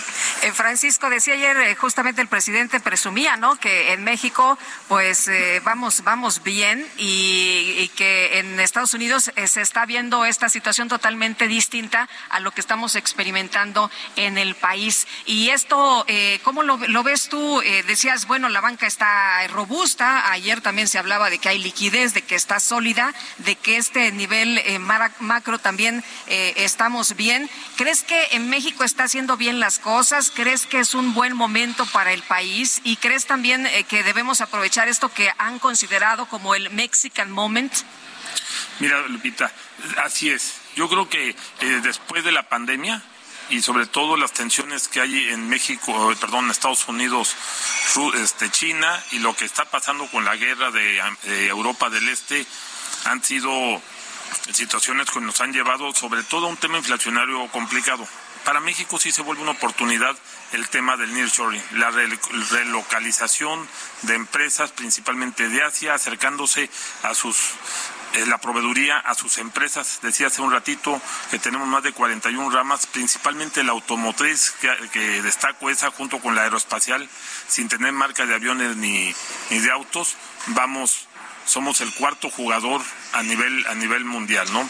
Ahora, punto y aparte, preocupaciones hay muchas, el tema de la inseguridad, el tema de la certeza jurídica, el tema de la energía, son parte de las preocupaciones de la agenda del sector privado, ¿no? Estamos en discusiones, estamos en mesas de trabajo, estamos este, presionando, ya ves que tenemos también paneles ahorita o van o, consultas que nos pueden llevar a un panel si, si no si no atendemos bien eso, estamos trabajando en eso, aunque son temas que son de gobierno a gobierno, nosotros estamos este, muy cercanos a la Secretaría de Economía, eh, y sobre todo con grupos de trabajo para atender todas estas, todas estas cosas y tratar de llevarlo en la discusión de la consulta a buen término. Es Francisco Cervantes, presidente del Consejo Coordinador Empresarial. Nosotros vamos rápido a una pausa.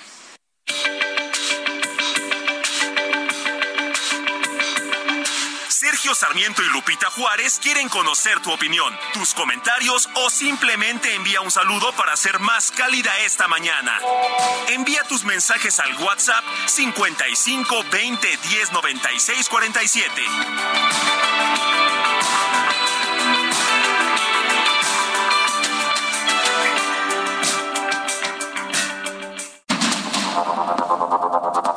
Continuamos con Sergio Sarmiento y Lupita Juárez por el Heraldo Radio.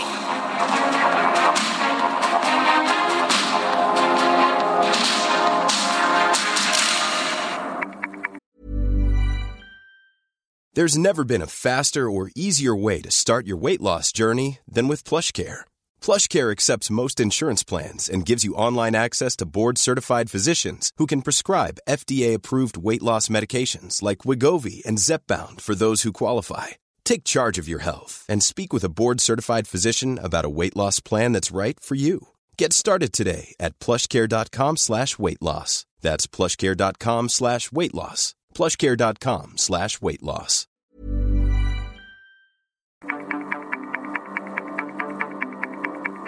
Jaque Mate con Sergio Sarmiento.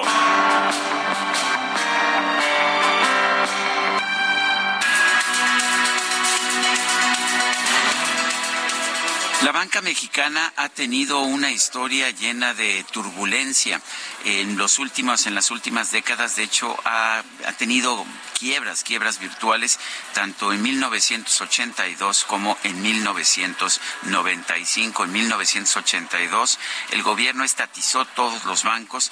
En 1995 fue necesario rescatar a los bancos que habían quebrado, eh, que habían quebrado y esto pues ha generado un problema de pago para los contribuyentes mexicanos que seguimos de hecho pagando por, por ese rescate bancario. Por lo tanto, debemos aplaudir el hecho de que hoy la situación sea distinta. Hay quien se queja de las utilidades bancarias, pero el problema es que cuando los bancos dejan de tener utilidades, simple y sencillamente se desploman y se llevan los ahorros de los ciudadanos. ¿Por qué? Porque los bancos prestan el dinero de los depositantes, no prestan el dinero de los dueños, que sería muy poco para prestar. De manera que para que haya bancos necesita, necesitan los bancos prestar el dinero de los depositantes. Afortunadamente, la banca mexicana, en un momento en que han caído dos bancos estadounidenses y han tenido que ser rescatados otros, y en Suiza ha tenido que ser rescatado un banco muy importante, el Credit Suisse, la verdad es que en México no hemos visto estos problemas hasta este momento. La capitalización de los bancos se ve bien y las medidas prudenciales parecen las adecuadas. Hay quien cree que esto no es correcto, que no es bueno que los, que los bancos tengan, por supuesto, utilidades y sin embargo lo que nos dice la experiencia es que si los bancos no tienen utilidades, utilidades sanas, tarde o temprano terminan por caer y quebrar. Yo soy Sergio Sarmiento y lo invito a reflexionar.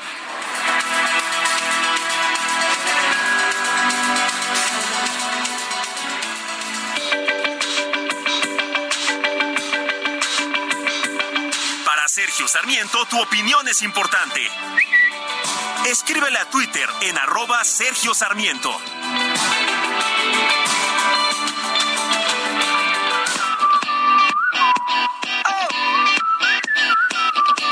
Just shoot for the stars if it feels right and aim for my heart.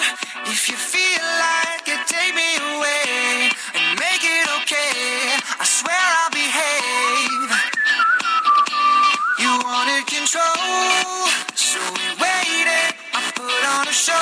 Seguimos escuchando, seguimos escuchando música del grupo Maroon 5. Mañana es cumple de Adam Levine, el cantante y líder de esta agrupación. Esto se llama Moves Like Jagger, se mueve como Jagger y acompaña a Adam Levine, Cristina Aguilera.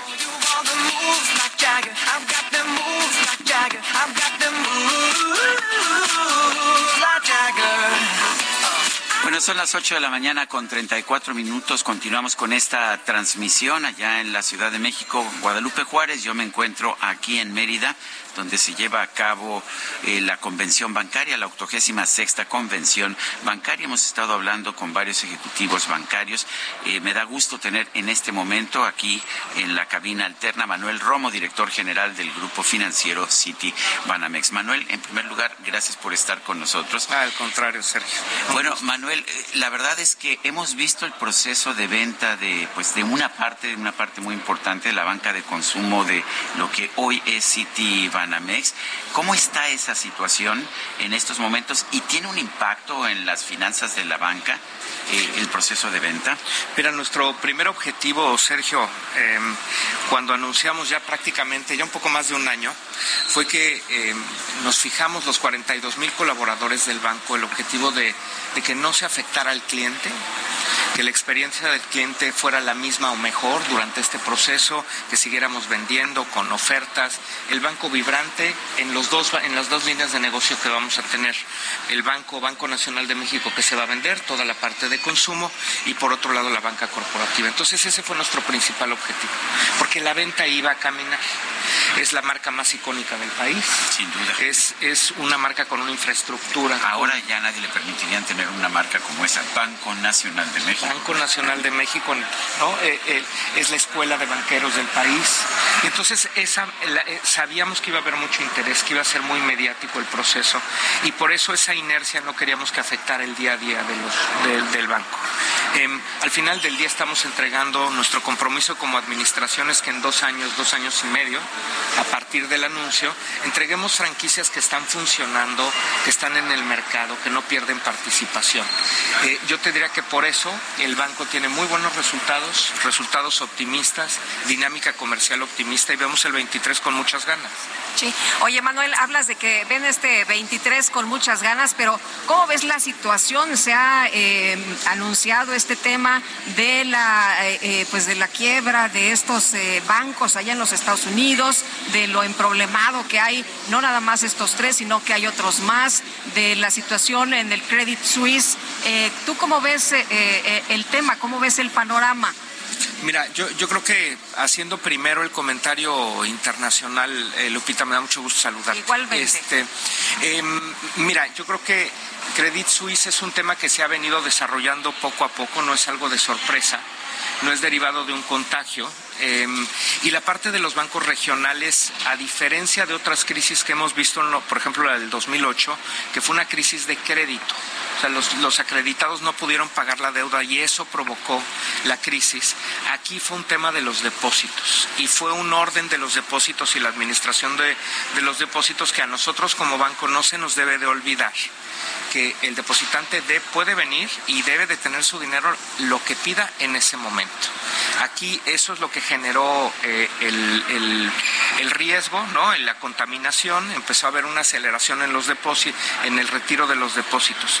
Eh, me parece que el gobierno americano reaccionó muy fuerte, muy contundente. De hecho, hoy hay un anuncio en donde también incluso Citi está participando, de- eh, está participando en un, un apoyo con depósitos a, a bancos que podrían estar comprometidos, ahorita en particular uno.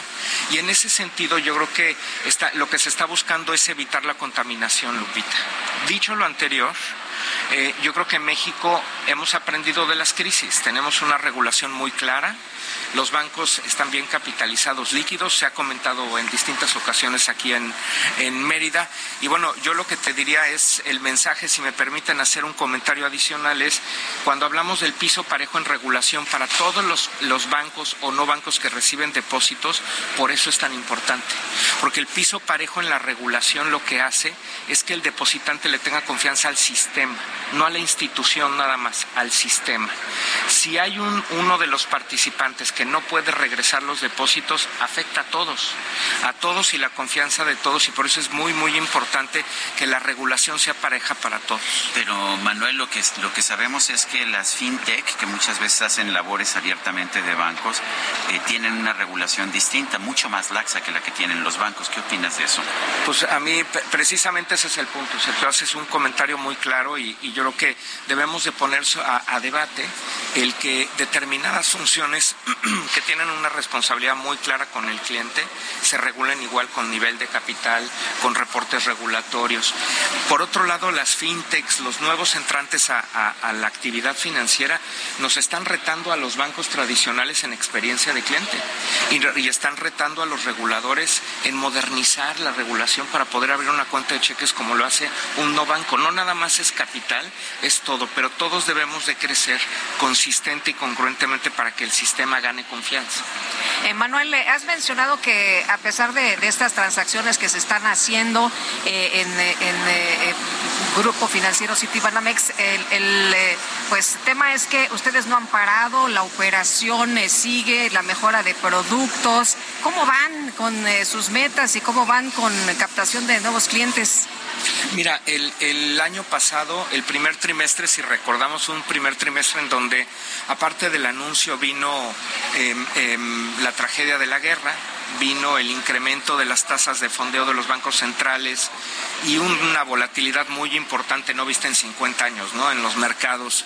Eh, y entonces el banco en ese primer trimestre lo que hizo es que nos, nos reagrupamos, nos enfocamos y empezamos a ver cómo crecíamos esta dinámica comercial. Hoy te digo que terminamos el último trimestre contra el primero colocando tres veces lo que estábamos colocando en créditos en todos los segmentos, la apertura de cuentas muy sana, muy buenos perfiles de clientes que tienen la confianza de depositar abriendo cuentas a pesar del proceso de venta? De, hecho, de hecho, gracias por la pregunta, estamos abriendo más que nunca.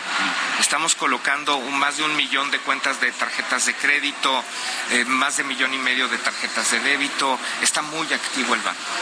Eh, Manuel, el, el, presidente de la República ha intervenido de alguna forma en este proceso de venta diciendo, bueno, pues es que quiero que sea un grupo mexicano, es que quiero que el fondo, el fondo cultural la Panamex se quede en México, es que, en fin, con toda una serie de, restricciones. ¿Ese, es un problema para la venta o no ha sido problema? Mira, el, el proceso de venta ha estado desde el primer momento muy, muy coordinado, muy observado por nuestros reguladores y lo único que te puedo decir es que ha habido muchísimo apoyo. Eh, se ha respetado la institucionalidad y la transparencia del proceso a la cual nosotros estamos obligados como Citi y en ese sentido el, el gobierno federal ha sido tremendamente respetuoso y lo agradecemos mucho. Pues yo quiero agradecerte a ti, Manuel Romo, director general del Grupo Financiero City Banamex, el haber conversado con nosotros esta mañana. Lupita, Sergio, como siempre, un placer, ¿eh? Un honor. gracias. Hasta luego. Muy buenos días. Bueno, pues son las 8, las 8 de la mañana con 41 minutos.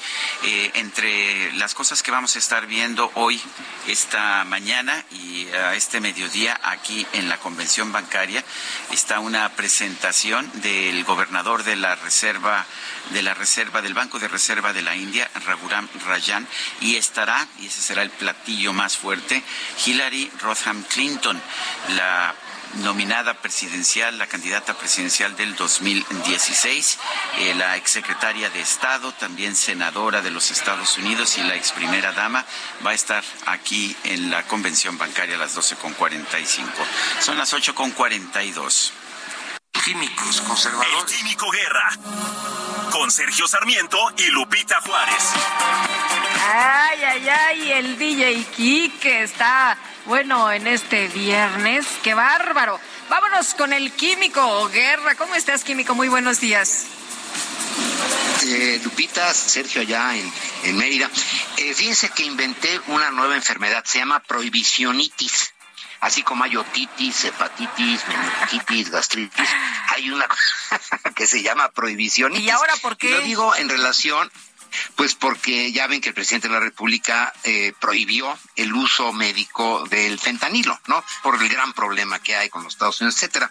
Fíjense que el fentanilo es un opioide que se desarrolló porque posee unas características farmacológicas que lo convierten en ideal para la administración transdérmica.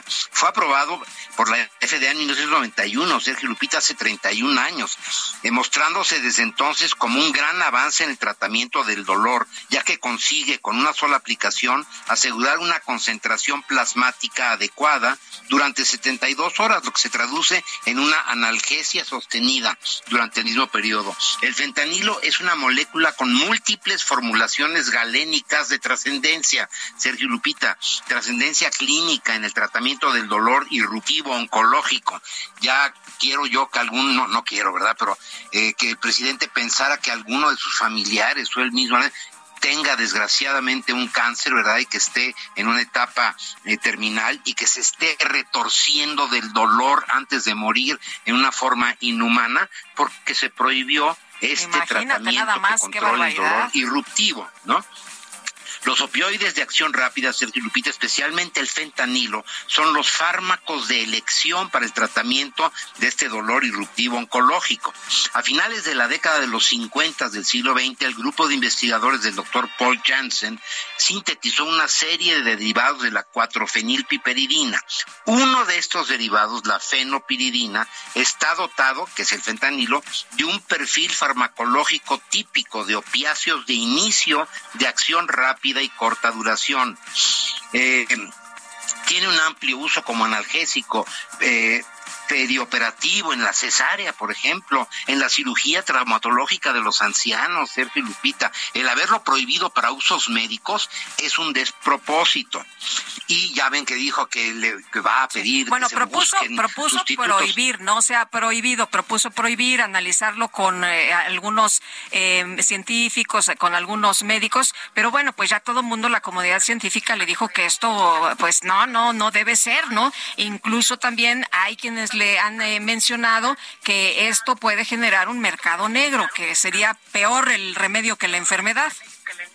Pues desde luego que sí, el problema no es el fentanilo para uso médico, el problema son las cocinas en la sierra de Sinaloa, la entrada de los precursores desde China, ¿verdad? No, y, y de por sí todo eso que está sucediendo con la exportación de Estados Unidos ya es ilegal, está prohibido, entonces prohibir sobre prohibir, por eso la prohibicionitis, ¿no?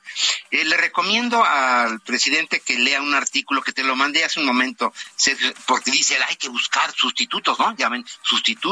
Bueno, hay un artículo científico muy serio que se dice, la búsqueda de los próximos opioides sintéticos eufóricos, no fentanílicos, o sea, sustitutos del fentanilo, en el mundo ilegal de las drogas. Lo escriben K.K. Sharma y T.G. Hales. Se, eh, está publicado por el Forensic Forensic Toxicology, una revista arbitrada de renombre mundial, y ahí está todo lo que se está haciendo ya la búsqueda de estos nuevos. No hay que inventar el hilo negro y sobre todo pues tratar de curarse de la prohibicionitis. Como dices, Lupita, las prohibiciones generalmente causan un eh, desarreglo en el mercado, mercado negro, ilegalidad, etcétera, ¿no? Pero sobre todo el no haber tomado en cuenta pues por lo menos preguntarle a algunos médicos antes de decir eso que causó un verdadero desasosiego en la comunidad Claro. médica, ¿no? Sobre todo en las clínicas del dolor. Muy bien, pues muchas gracias, Químico. Como siempre, que tengas un feliz fin de semana. Igualmente para ti, Lupita, igualmente para ti, Sergio, allá en Mérida. Gracias. Bueno, pues hace, hace ya algunos años, 20 años, se publicó una novela que dejó huella, dejó una huella profunda, La Hora de las Diosas. Esta es una novela de Beatriz Rivas y bueno, pues en estos, esta semana se llevó a cabo una jornada de la Hora de las Diosas con una serie de mesas de análisis sobre mujeres en distintas disciplinas. Y lo que pasa es que esta, esta novela, que además está es realmente apasionante, muy bien escrita, pero que nos permite conocer la vida de tres mujeres eh, muy, muy interesantes y muy intensas. Lu, Andreas, Salomé, Alma Mahler y Hannah Arendt, la filósofa. Tenemos en la línea telefónica a Beatriz Rivas, escritora, autora de La Hora de las Diosas. En primer lugar, Beatriz, pues qué bueno que que podemos regresar a esta obra fundamental de hace 20 años y que sigue teniendo una vigencia enorme. Y ahora que la estaba yo releyendo, me di cuenta de, pues, de algo que siempre supe, pero, pero es que está muy bien escrita. Me gusta mucho eh, cómo tu personaje, Daniel Ponti, recuerda a estas tres mujeres. Cuéntanos un poquito sobre esta novela, La Hora sin Diosas. Claro que sí, gracias Sergio. Hola Lupita. Hola, ¿qué tal? La, novela se llama La Hora sin Diosas, lo, que, a lo que bautizamos como La Hora de las Diosas es a toda esta semana de celebraciones. Y se llama justo La Hora, La Hora sin Diosas porque es algo que dice Lu Andrea Salomé cuando se enfrenta al, al terror de la Primera Guerra Mundial. Dice, esta es la hora sin Dios. Y gracias a esta frase decidí ponerle así a, a mi novela, que efectivamente está cumpliendo 20 años y sigue viva. Es es una maravilla porque, hijo, la, mayoría de los libros en un ratito ya pasan, pasan de moda. Pues es una novela, mi primera novela, que la tuve que escribir, digamos, casi casi obligada, porque al, al, encontrarme con estas tres mujeres fantásticas y empecé a leer sobre ellas, digamos, en distinto, durante un año las fui encontrando en distintos lugares a cada una, de pronto dije, tengo que escribir sobre ellas, porque son vidas impresionantes. Son, fueron mujeres muy lúcidas, muy valientes. Este, Lu Andrea Salomé en los 1800, haciendo cosas que yo creo que hoy en día yo no me atrevería a hacer. Mujeres muy inteligentes, mujeres que sabían cuál era su meta, cuál era su camino. Beatriz. mujeres exitosas, ¿sí? Ay, perdón, es que te habíamos... Pues un momento, sí. Te perdimos un momento. Hablas de mujeres exitosas. Exacto, mujeres exitosas y mujeres admirables. Entonces fui investigando sobre sus vidas y dije, no me queda más que escribir sobre, sobre ella. Entonces, bueno, este libro me lo publicó Alfaguara hace 20 años y desde este lunes, y mañana es la clausura, eh, organizamos un evento sobre, sobre mujeres mexicanas en distintos ámbitos. Por ejemplo, ayer fue la mesa de periodismo, hoy mismo al ratito a las 11 hay una mesa sobre mujeres activistas con tres mujeres muy valientes y muy inteligentes y pues eso es lo que hemos estado haciendo entre entre Alfaguara Cazul, la Casa Universitaria del Libro de la UNAM, esa es la sede y yo planeamos todo todo este pues conversatorio para para hablar sobre las mujeres mexicanas el día de hoy, qué dificultades atraviesan, cuáles son sus objetivos, en dónde estamos en diversos temas. Beatriz, eh, tú planteas eh, eh, que para escribir tu novela te hacías un cuestionamiento, cómo hacer brillar a las mujeres por su propia historia, ¿no? Y también has mencionado y has dicho, a ver, ser mujer es todavía difícil.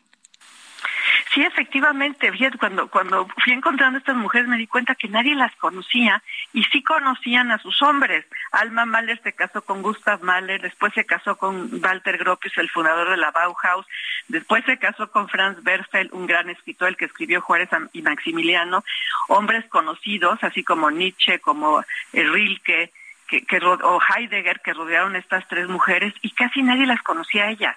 Entonces dije, es el colmo que sigamos eh, pensando, ¿no? Que detrás de un hombre hay una gran mujer y que esa gran mujer podríamos estar en igualdad de circunstancias, sobre todo estas mujeres que se ganaron su lugar o se deberían de haber ganado su lugar en la historia por su propio peso.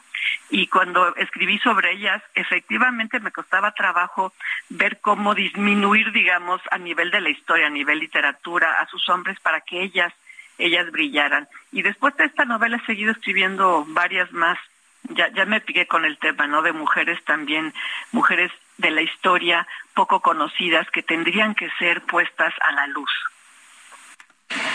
El, ¿Se sigue vendiendo, se sigue leyendo tu novela? La, esta, e, esta novela, la, la, la Hora sin Diosas. Sí, sí, sí, sí, sí. De, eso, de hecho, por eso estamos haciendo este, este, este aniversario, esta, estos festejos, porque es una novela que durante 20 años se sigue pidiendo, sigue siendo exhibida en librerías. Hace 10 años, de hecho, hicimos el primer festejo, hicimos una edición especial de la novela con un prólogo que me hizo favor de, de escribirlo la escritora y amiga Ethel Krause. Y si es una novela, fíjate que me, me ha dado cuenta que muchas psicoterapeutas o psicoterapeutas se les recomiendan a sus pacientes, ya sea hombres o mujeres, porque creo que es una novela que destaca este papel de la mujer, eh, que no está supeditada ni a ser mamá, ni a ser pareja de nadie, ni a ser este, hija de nadie, sino mujeres, pues sí, eh, libres, que buscan sus propias metas y que quieren lograr por ellas mismas lo que se han propuesto. Bueno, pues yo quiero agradecerte, Beatriz Rivas, eh, por habernos uh, contado acerca de tu novela y acerca de estas mesas que se están llevando a cabo. Y qué bueno que, que no quites el dedo del renglón y que sigas escribiendo de mujeres apasionantes. Claro que sí, muchas gracias. Gracias, hasta luego, Beatriz. Bueno, adelante Lupita. Bueno, pues fíjate Sergio que el pasado miércoles 15 de marzo Luis Miguel Campos Díaz de la Vega fue detenido en las inmediaciones de la colonia Polanco gracias a un operativo en conjunto en el que participaron agentes de la Secretaría de Seguridad Pública, Seguridad Ciudadana y la Policía de Investigación de la Ciudad de México. Este jueves se llevó a cabo la primera audiencia ante el respectivo juez de control con sede en el reclusorio preventivo Baranil Sur, Luis Miguel Campos. Fue vinculado a proceso y se le dictó prisión preventiva justificada por el presunto delito de fraude procesal. Así que cayó el abogado de Billy Álvarez y Federico Sarabia. Son las ocho con cincuenta y cuatro. Nuestro número de WhatsApp es el 55 2010 9647. Regresamos. You wanted control, so we waited. I put.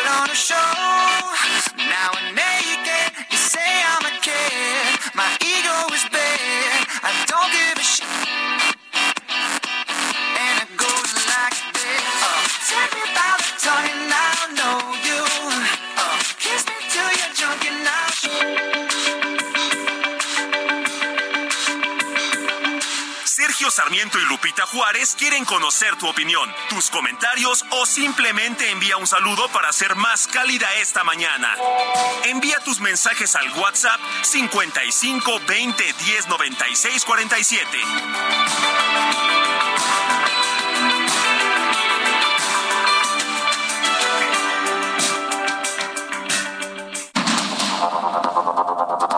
Continuamos con Sergio Sarmiento y Lupita Juárez por el Heraldo Radio.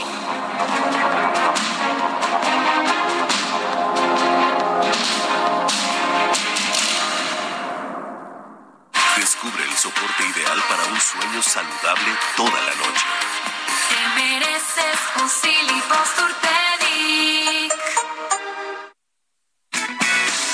Wake up, bloodshot eyes, struggle to memorize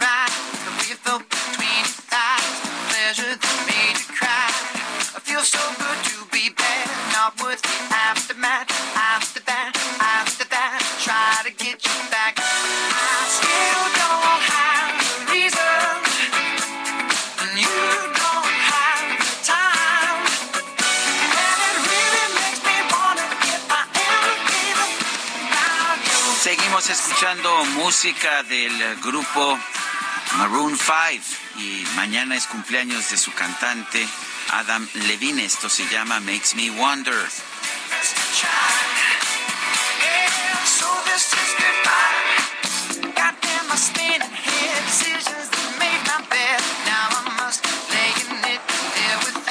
Se oye muy bien esta mañana la música. Muy bien, y son las nueve de la mañana con un minuto. Adelante, Lupita. Bueno, pues la banca y los jóvenes y la banca verde que apoya la sustentabilidad. Sergio, vamos a platicar de esto con Salvador Arroyo Rodríguez, consejero delegado de CEI Banco. Y pues. O, o que- Cibanco, que también así, O también le así, llaman. también Son muy, les- son muy asertivos, muy positivos. Sí, sí, sí, también. Oye, Salvador, ¿cómo estás? Qué gusto saludarte. Muy buenos días. Muy bien, Lupita, ¿tú cómo estás? Bien. Oye, ¿cuáles son los retos para atraer a los chavos ahora que hay pues distintas opciones? A ver, yo creo que es un reto muy interesante. Eso es como una escuela, ¿sí? Una vez que la escuela es seleccionada, es difícil que te cambies. Y para que te seleccionen, sí, tienes que ofrecer un servicio de alta calidad. Y es lo que mismo que nos está sucediendo a los bancos. Todos vamos por el mismo mercado, que son nuestros jóvenes, a los que les tenemos que ofrecer opciones y en donde no hay capacidad para equivocarse. Hoy en día la juventud, Sergio Lupita, pues es muy clara, rápido y sin equivocaciones. No hay segundas oportunidades. Y de hecho los chavos, los jóvenes, están mucho más habituados a las aplicaciones de todo tipo, no nada más bancarias, están muy acostumbrados a hacer todas sus transacciones fuera de una sucursal. Eh, ¿Están ustedes tomando eso en cuenta? Totalmente. Nosotros vamos a un programa de digitalización total y para eso logramos una alianza estratégica, una asociación con Google. Google es nuestro aliado estratégico para poder hacer todo fácil y rápido para la juventud. ¿Sí? Pretender nosotros desarrollar todo eso es imposible. Necesitamos un aliado de la calidad de Google, una empresa global enfocada a atender al cliente, a la persona. El enfoque que estamos cambiando nosotros, y creo que es muy interesante, es ya lo importante no es el producto, lo importante es lo que la gente necesita y el producto se tiene que adecuar a eso. Eh, ¿Hay cultura financiera, Salvador, o nos falta por aprender, o qué tenemos que aprender? No, a ver, indiscutiblemente cultura hay, sin embargo, pues siempre hay que aprender, siempre hay que capacitar, siempre hay que estar dando oportunidades y hay que evolucionar, ¿sí? Y tenemos que adecuarnos a las nuevas necesidades, a los nuevos requerimientos, como decía Sergio, que nos están demandando nuestros futuros clientes, la juventud, porque hacia allá vamos. Salvador, ah, eh, ustedes están promoviendo también una banca verde. ¿Qué significa eso? Otra parte muy importante que hoy en día también, no nosotros, toda la banca, todas las empresas, tenemos que ser sustentables, tenemos que tener un compromiso con la Tierra, con nuestro planeta. ¿sí? No podemos seguir destruyendo el planeta. Y entonces, desde el punto de vista de los servicios financieros, tenemos que buscar incentivar la conciencia hacia la sustentabilidad. Hace un año platicábamos de los autos verdes, los autos de bajas emisiones. Pues allá vamos. Cada vez vamos a encontrar más autos de bajas emisiones, híbridos totalmente eléctricos. Y hacia allá vamos. Nuestro compromiso es allá, vamos, estamos muy eh, activos en la parte de paneles, paneles a nivel casa habitación, en donde la gente va a tener un ahorro importante. Eh, eh, Salvador, el, la eh, ustedes están también teniendo todo tipo de productos. Me contaba una, una de tus personas que tenían unas tarjetas, por ejemplo, en que depositabas que si libras esterlinas, yenes, dólares, y esa tarjeta la podías utilizar en esa divisa en cualquier lugar del mundo. Así es, eso es lo que tenemos, es una, una tarjeta multicurro en sí tú desde el día que vas a salir del viaje, desde el día que un familiar tuyo, un hijo tuyo se va a ir de viaje, en ese momento haces tu operación, obtienes la divisa, la divisa está en la tarjeta y si fuiste a Estados Unidos o fuiste a Canadá o a Europa, ya traes en tu tarjeta la moneda local de tal manera que tú ya conoces perfectamente bien el tipo de cambio que necesitaste. Ya no tienes un... Ya lo tienes en la tarjeta, ya lo tienes, en, la tarjeta, Y tienes la ventaja que si por algún motivo se te agota eh, la divisa que tienes, la propia tarjeta evoluciona. Si mi hija se va de viaje, le puedo comprar una y este... Por supuesto que sí. Y, te pido un favor, la llenas bien. Ah. No, no, no, no, la vayas a mandar sin lo suficiente, sino le pones lo suficiente. Oye, oye, Salvador, si, si me quiero comprar un auto, eh, eh, ¿ustedes me ofrecen mejores tasas, un auto eléctrico? Sí, por supuesto. Nosotros tenemos tasas que incentivan la responsabilidad y si es un auto de bajas emisiones, si es un auto eléctrico, la tasa que ofrecemos es una tasa más competitiva ¿sí? y en beneficio no de la planta, no del concesionario, no del banco, sino del usuario. Pues yo quiero agradecerte, Salvador Arroyo, consejero delegado de Cibanco, por haber conversado con nosotros aquí. Al contrario, siempre es un nuevamente en placer. la convención bancaria. Siempre es un placer estar aquí con ustedes, un placer poder participar aquí con el Heraldo. Un saludo a todos, a toda la audiencia. Muy bien, gracias y muy amable Lupito, un saludo. Hasta perdón. luego, un abrazo, buenos días. Son las nueve de la mañana con siete minutos. Vámonos a un resumen de la información más importante, la información que ha venido surgiendo esta misma mañana. Desde Villahermosa, Tabasco, el presidente Andrés Manuel López Obrador reiteró que la banca mexicana ha tenido ganancias históricas durante su gobierno y que el peso ha mantenido su fortaleza frente al dólar. El año pasado obtuvieron utilidades los bancos del orden de 240 mil millones de pesos. Son las utilidades más elevadas desde que se tiene registro. Y por si faltara algo, el peso es la moneda en el mundo que más se ha fortalecido. Es eh, el peso mexicano el que más se ha apreciado con relación al dólar en el mundo. Esto no sucedía en nuestro país desde hace más de 50 años. Y por otro lado, el mandatario criticó la suma de dinero que va a recibir el consejero presidente del Instituto Nacional Electoral, Lorenzo Córdoba, al concluir su gestión. ¿Qué eh, significa este dinero que se va a llevar el presidente del INE? Significa que tienen una caja de ahorro especial. Eso existía en el gobierno. Si alguien ganaba 300 mil pesos mensuales, podía dejar de ahorro 30 mil y el gobierno del presupuesto, que es dinero del pueblo, le aportaba otros 30 mil. De modo que al mes ya ahorraba 60. Cuando se retiran, como es este caso, se llevan todo lo ahorrado. Un grupo de representantes del Congreso de la Ciudad de México se reunió con consejeros del Instituto Electoral Capitalino para hablar sobre la manera de adaptar ese organismo a lo que estipula el llamado Plan B en materia electoral. Este jueves fue despedida la directora del turno vespertino de la Escuela Secundaria General anexa a la normal de Teotihuacán, en el Estado de México, donde una alumna murió tras ser golpeada por una de sus compañeras de clase. Había padecido bullying durante mucho tiempo, se reportó a las autoridades y no hicieron absolutamente nada.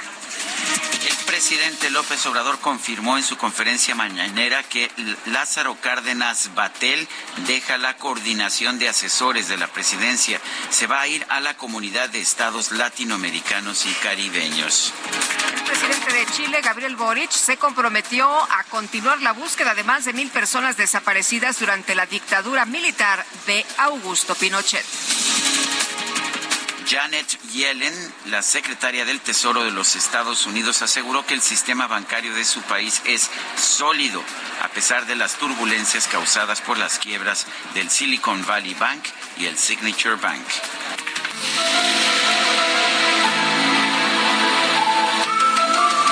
En redes sociales se hizo viral la noticia de que el Pentágono había reportado la presencia de una supuesta nave nodriza alienígena en nuestro sistema solar. Sin embargo, la nota hace referencia al borrador de un reporte de un científico de la Universidad de Harvard sobre observaciones astronómicas realizadas en 2017.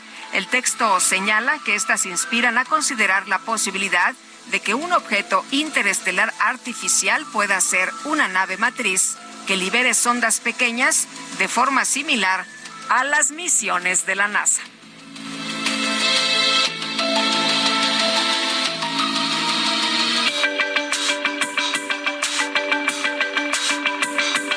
Para Lupita Juárez, tu opinión es importante. Síguela en arroba Lupita Juárez H.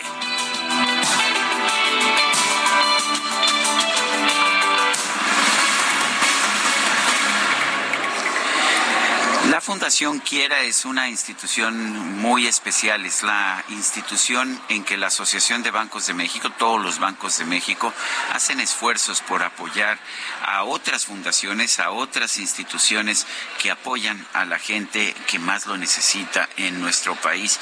Y bueno, siempre esta fundación es presidida por la esposa del presidente de la Asociación de Bancos de México. Esto quiere decir que se acerca un cambio y se mantiene, sin embargo, una dirección, una dirección profesional, la dirección ejecutiva de esta fundación. Y yo quiero agradecer a Carmela Pires Carbó, directora ejecutiva de Fundación Quiera, su presencia aquí en la cabina alterna del Heraldo Radio en Mérida. Eh, pues son cambios, pero ¿qué tan institucional, qué tan sólida es esta Fundación Quiera pues para continuar su trabajo independientemente de quién sea la presidenta?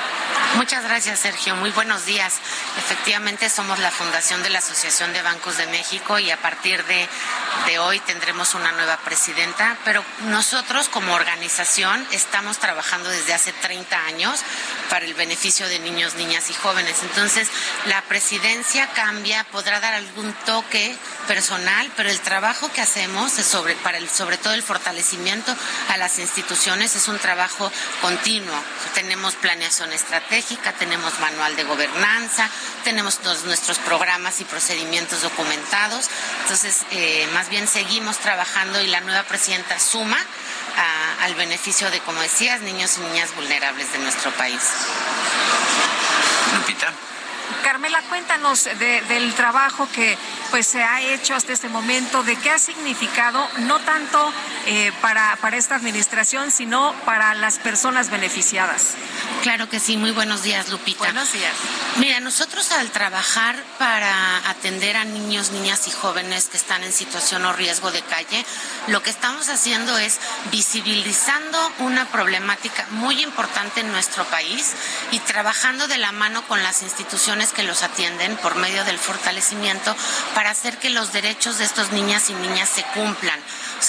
Todos los niños y niñas tienen derecho a una vida digna independientemente de dónde hayan nacido.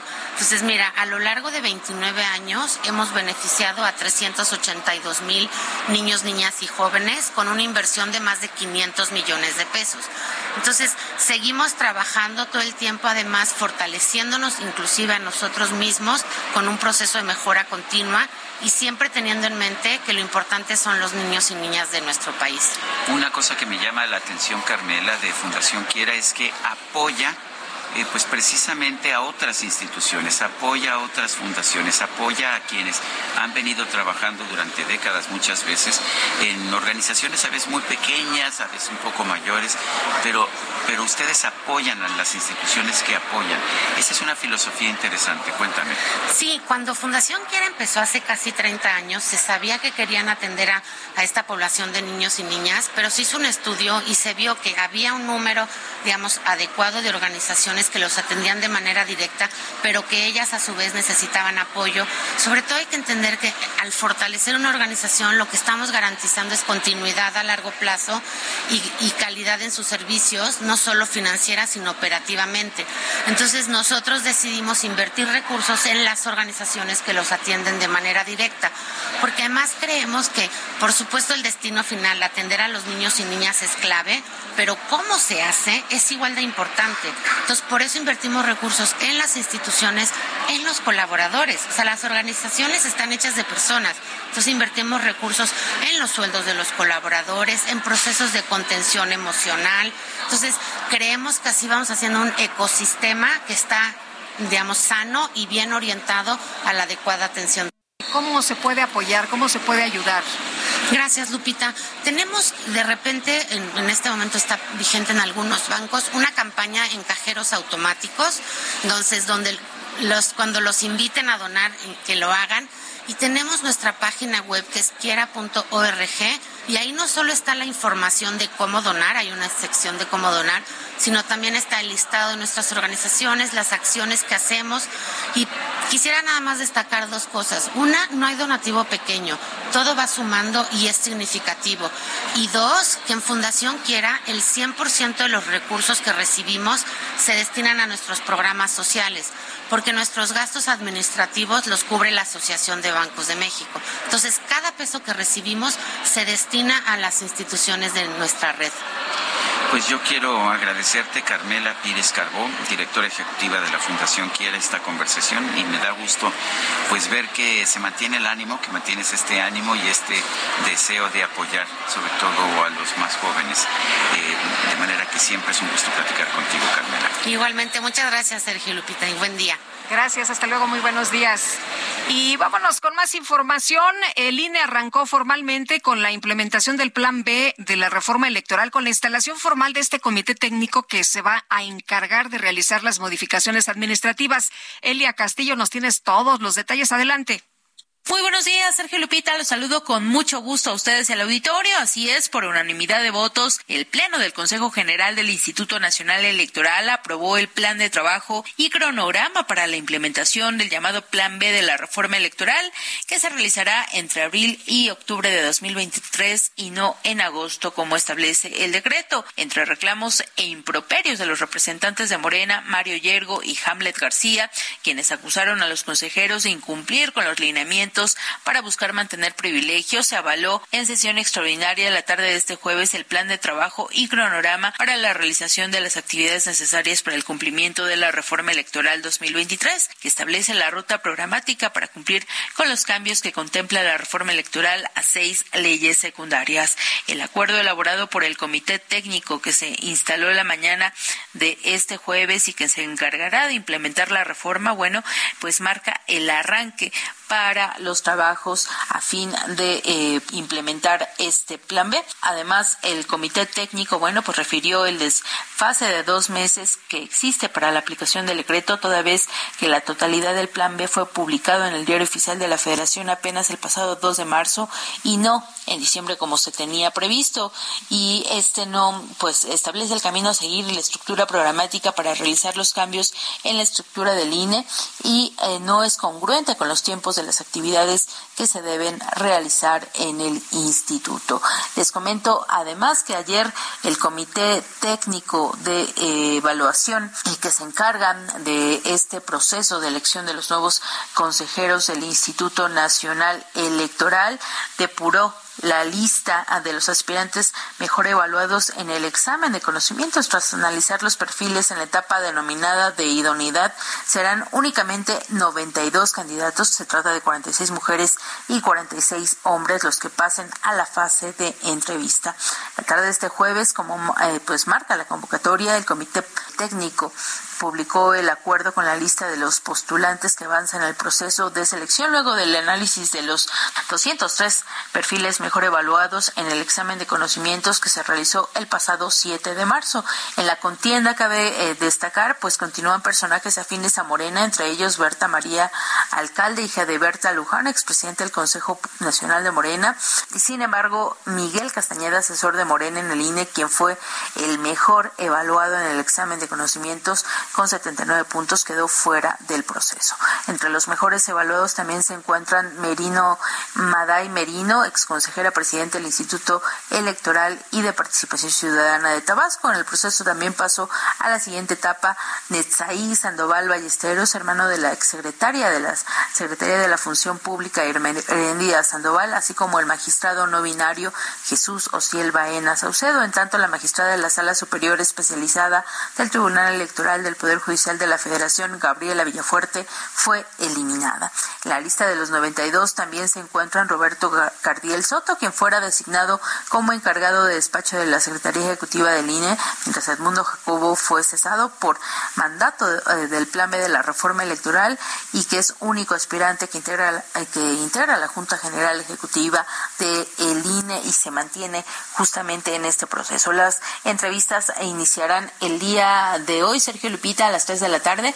Y bueno, pues durante estos días los aspirantes eh, responderán los cuestionamientos de los siete integrantes del Comité Técnico de Evaluación, así que esperaremos el final de esta etapa, que es la entrevista de donde saldrán las cuatro quintetas que el Comité Técnico presentará a la Junta de Coordinación Política. Y de ahí derivarán los cuatro mejores perfiles que eh, se prevé sean votados el próximo 30 de marzo en el Pleno de la Cámara de Diputados. Este es el reporte que les tengo. Muy, buen día. Gracias, Elia. Muy buenos días. Bueno, y en otros temas, el presidente Andrés Manuel López Obrador confirmó, como ya adelantamos en el resumen, la renuncia de Lázaro Cárdenas Batel de la coordinación de asesores de la presidencia de la República. Sin embargo, esto está interesante, lo destapó como corcholata de la 4T para las elecciones de la Ciudad de México o incluso para la presidencial del 2024. Se le preguntó al presidente sobre esta renuncia que se había adelantado en algunos medios de comunicación, eh, pero el presidente reconoció que sí, que había renunciado, aunque descartó que fuera por algún desacuerdo, justificó que fue porque tomará el cargo como secretario permanente de la Comunidad de Estados Latinoamericanos y Caribeños. López Obrador dijo que al momento está pendiente para nombrar al sustituto de Cárdenas Batel y se le preguntó que si su salida tenía que ver con su aspiración política en la Ciudad de México y dijo no pero eso no hay que descartarlo porque él va a seguir haciendo política, es parte de lo de los que van a sustituirnos, lo que yo hablo del relevo generacional, por eso estoy contento, por eso nada más entrego la banda y a Palenque, eso es lo que dijo Andrés Manuel López Obrador indicando que pues al terminar su sexenio se iría a su rancho en Palenque, ese de, de ese nombre que todo el mundo recuerda y que supuestamente ya no es de él. Recordarás que pues en su Se lo heredó a sus hijos, ¿no? Eso dice que se los que se los regaló él a ya sus no tiene hijos. nada. Eh, nada, nada, nada, pero en fin. Así como nos dijo a los mexicanos, yo ya no me pertenezco, ya dice él que ya no tiene ninguna pertenencia, que ya nada le pertenece y que esto es de sus hijos, que él no tiene nada. Oye, fíjate que el ex procurador general de la República, Jesús Murillo Caram, que está preso en el reclusorio norte por el caso Ayotzinapa, está mal de salud. No es la primera vez que está enfermo. Ya en varias ocasiones ha tenido que eh, pues ser llevado al hospital y en los últimos días ha registrado la presión muy alta, de acuerdo con algunas informaciones que se han dado a conocer, derivado de los diversos padecimientos que le aquejan y por lo que fue intervenido quirúrgicamente el año pasado. Eh, dicen que es necesario las eh, pues personas de la defensa de Murillo Caram que pues lo trasladen. Está acusado de tortura, desaparición forzada, eh, Murillo Caram, y la defensa dice, bueno, pues eh, una cosa es una cosa y otra es que pues está enfermo de, varios eh, pues de, varios padecimientos y tiene que ser trasladado de nueva cuenta al hospital para que médicos especialistas lo revisen. Bueno, pues son las 9 de la mañana con 24 minutos. Vamos a una pausa y regresamos. Try to get you back. I still don't have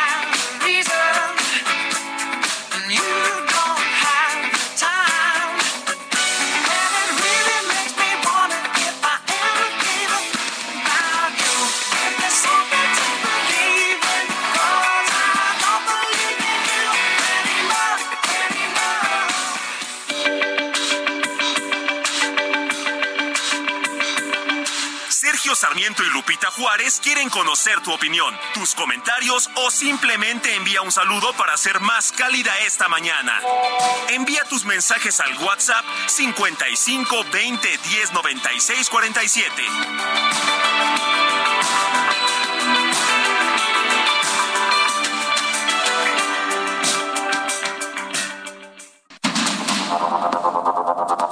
Continuamos con Sergio Sarmiento y Lupita Juárez por el Heraldo Radio.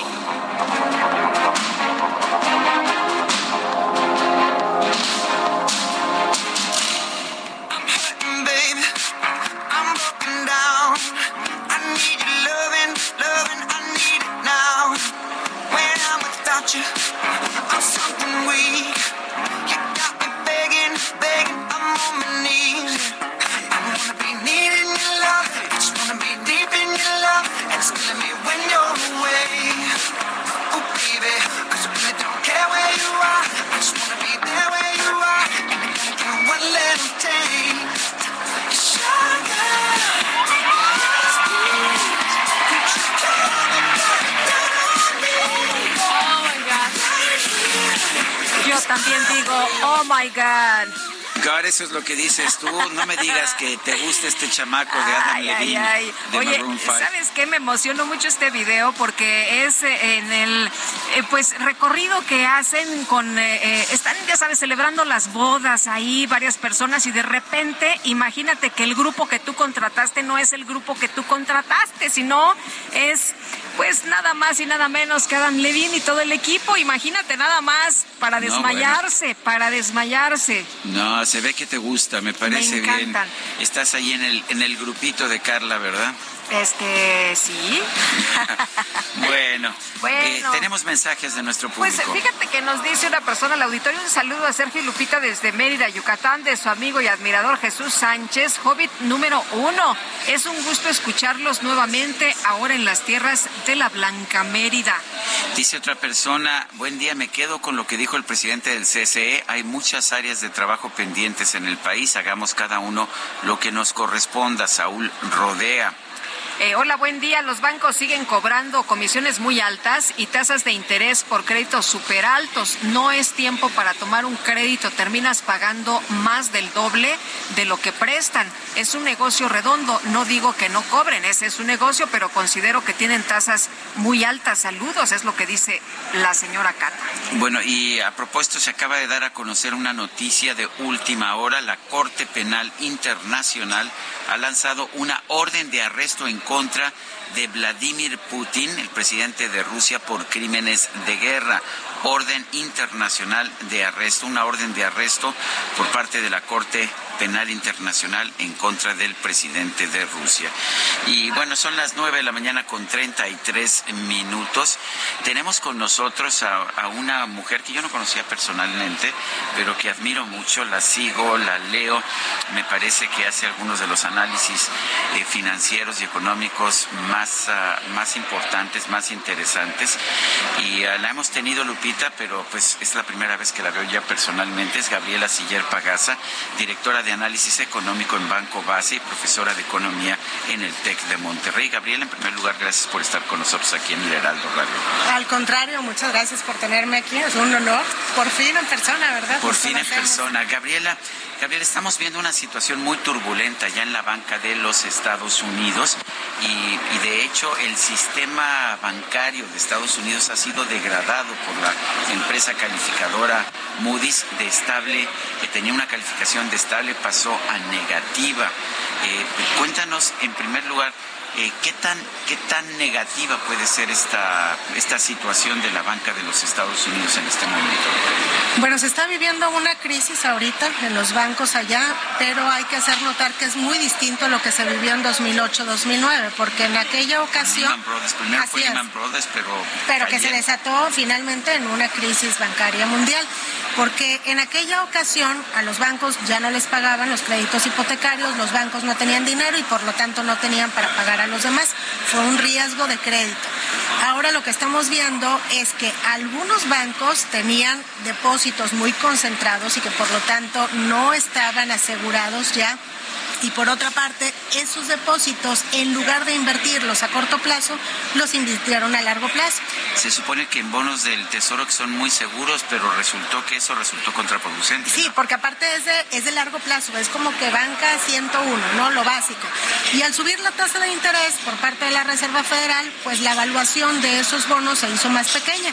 Si los bancos hubieran podido esperar al plazo al vencimiento, pues simplemente se reevalúan y no hay ningún problema. La cosa es que los depositantes empezaron a exigir el dinero y al ver que no tenían, se dio una corrida bancaria, algo que, bueno, pues todo el mundo quería su dinero de estos bancos del que ya sabemos, Silicon Valley Bank, donde terminó ya ahora sí yéndose a la quiebra.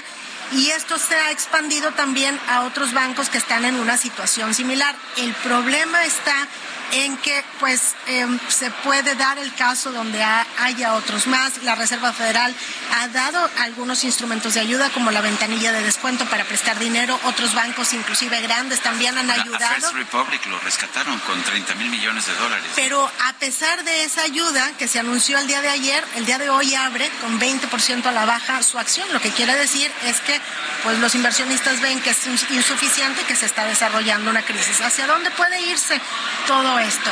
Pues yo creo que la principal preocupación no es que se desarrolle una crisis bancaria, porque yo creo que ahí sí está contenido porque no es un riesgo de crédito como en el 2008, sino más bien un riesgo de mercado. El problema está que los bancos ahorita están distraídos con ese problema y que por otra parte tienen que ayudarse unos a otros y probablemente ya no vayan a poder seguir otorgando crédito como lo venían haciendo. Tú sabes que en Estados Unidos la gente compra pues la mayor parte de las cosas a crédito y con esto pues puede venir más rápidamente una recesión. Ya se estimaba una alta probabilidad de recesión en Estados Unidos, pero se estimaba que pudiera ser leve, iniciar a finales de este año y que con eso se enfriara la inflación y que finalmente la Fed ya estuviera contenta. Pero ahora más bien se ve la posibilidad de una recesión moderada y que pudiera llegar tan pronto en el segundo trimestre. Inclusive vemos que ya la confianza del consumidor empieza a disminuir y ciertas señales como de preocupación, no por el sector bancario, sino ahora sí ya para la economía real. Y la mala noticia de eso es que pues México depende mucho de lo que sucede en Estados Unidos. Y aunque yo creo que aquí la banca está muy sólida, pues definitivamente si Estados Unidos cae en una recesión, pues aquí las exportaciones también se van a ver afectadas. Decían, eh, eh, Gaby, que esto es una ola que ha pegado en estos momentos solamente como los rayas es banca regional.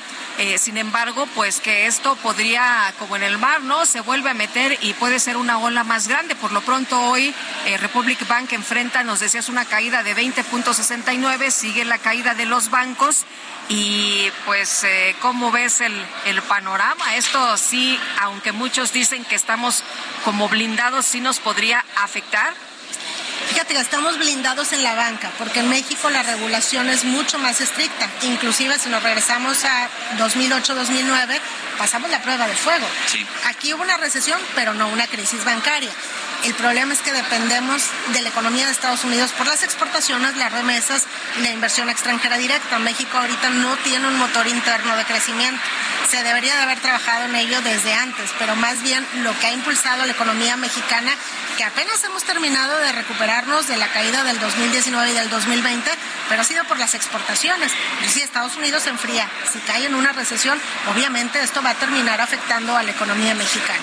Ayer el presidente dijo que la banca mexicana tuvo en 2022 utilidades récord de 236 mil millones de pesos. ¿A qué se deben estas utilidades? ¿Son sanas, no son sanas, son excesivas, no son excesivas? El presidente dijo que no se iba a meter con eso siempre y cuando la banca pues continuara en un negocio legítimo. Pero, ¿qué opinas de esas utilidades? ¿Por qué son tan altas en un momento tan complicado para el mundo? Fíjate que yo creo que tiene que ver con que en el 2020 mucha gente perdió su empleo. 2021 se empiezan a recuperar los empleos y fue hasta el 2022 cuando otra vez se alcanzan estos requisitos de tener cierto tiempo en un trabajo para poder pedir un crédito. En 2022 ya hubo más estabilidad eh, económica, vimos una buena creación de empleo y entonces yo creo que esto hizo que mucha gente quisiera pedir un crédito y obviamente pues esto representa utilidades para los bancos.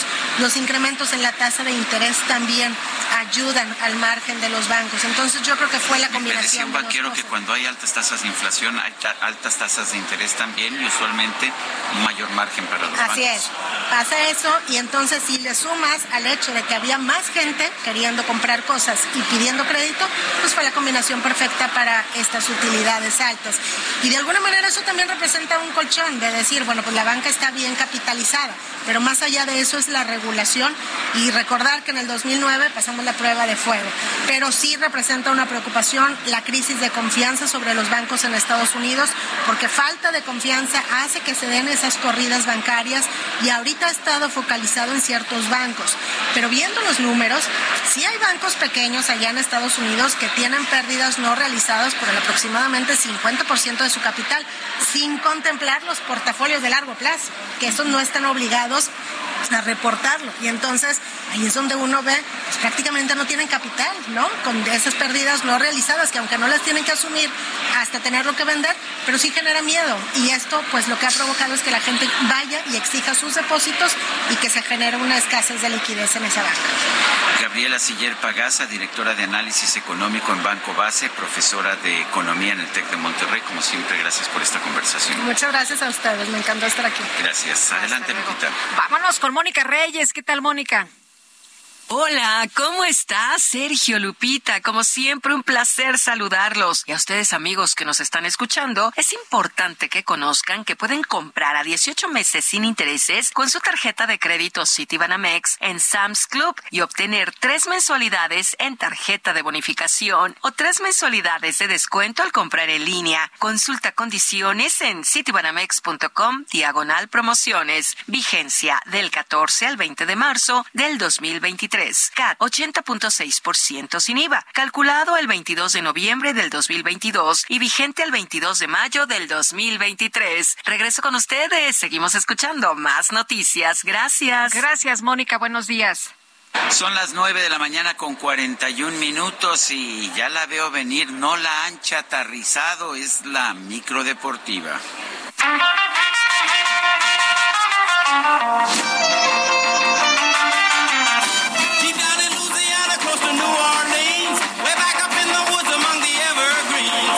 Micro deportiva. Ánimo, es viernes.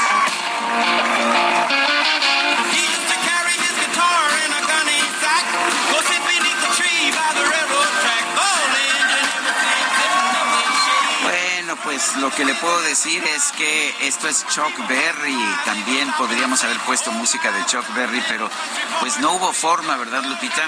No, de ninguna manera, no, no hubo oportunidad.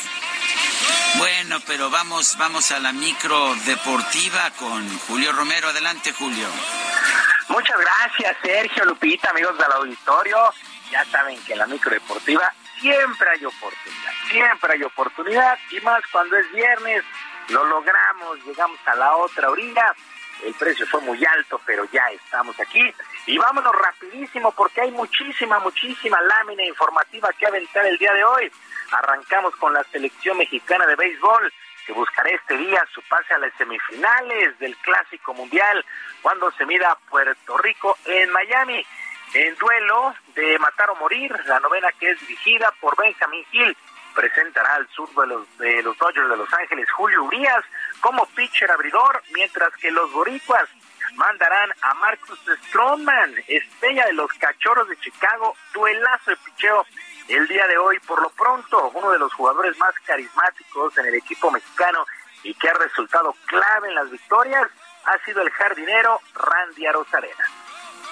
Una emoción, felicidad, ansioso de, de poder demostrarle al mundo, ¿no? De lo curioso que me siento como ser parte de este equipo, de ser parte de los mexicanos. Y, y eso era un reto para mí también, porque quise siempre desde niño jugar un clásico mundial y se me está dando la, la oportunidad ahora con México. Sí, sí, no por el sombrero, sino por mi corazón también. Tengo una hija mexicana y me siento bien allá cuando, cuando voy. Vivo en Mérida y agradecido con, con el país.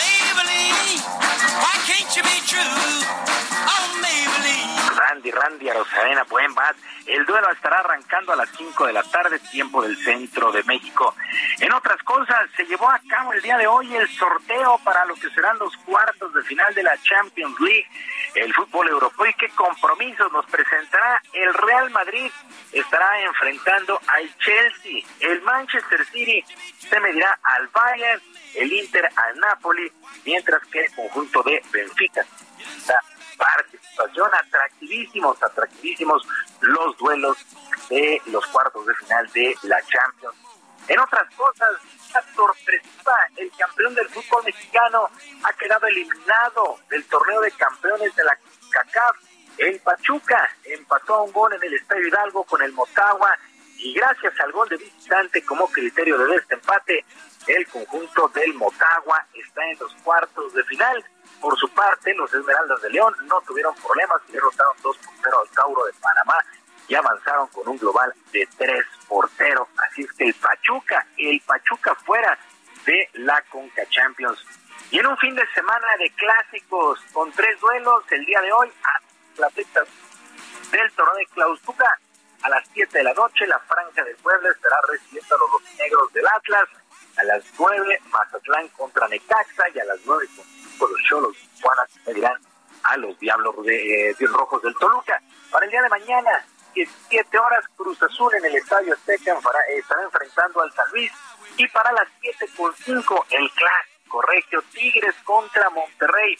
Este duelo es previo al clásico nacional entre Chivas y América, pero Víctor Manuel Bucetich, timonel de Rayados, fue contundente al señalar que este partido de Tigres contra Monterrey es más importante años, muchos años, ¿no? que tiene la tradición del clásico nacional, pero en cuestión hoy día de calidad, los equipos que se han manifestado constantemente y por encima de este caso siempre han sido los equipos del norte. Entonces, la calidad creo que hoy día la tiene el clásico del norte, la popularidad la tiene el clásico del centro. ¿no?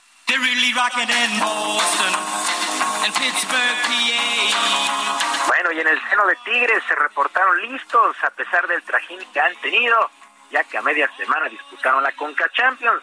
Marco Antonio El Chima Ruiz, técnico de Tigres, espera el apoyo incondicional de su afición en el estadio universitario recuperar este, a todos los jugadores de la mejor manera posible porque tenemos un compromiso en casa importante, sabemos que lo que representa jugar un clásico son más que tres puntos y seguramente tendremos el apoyo de nuestra gente que es incomparable, entonces ellos estarán ahí y nosotros trataremos de, de llegar de buena forma. Bueno, Monterrey contra Tigres, Tigres Monterrey, muy pasional, pero el clásico nacional es el que enfrentarán las Chivas Rayadas del Guadalajara y las Águilas del América para mañana a las 9 de la noche. Chivas ya es un hervidero, bueno, Guadalajara pero por este clásico. Por lo pronto, el mediocampista lleno del América, Diego Valdés,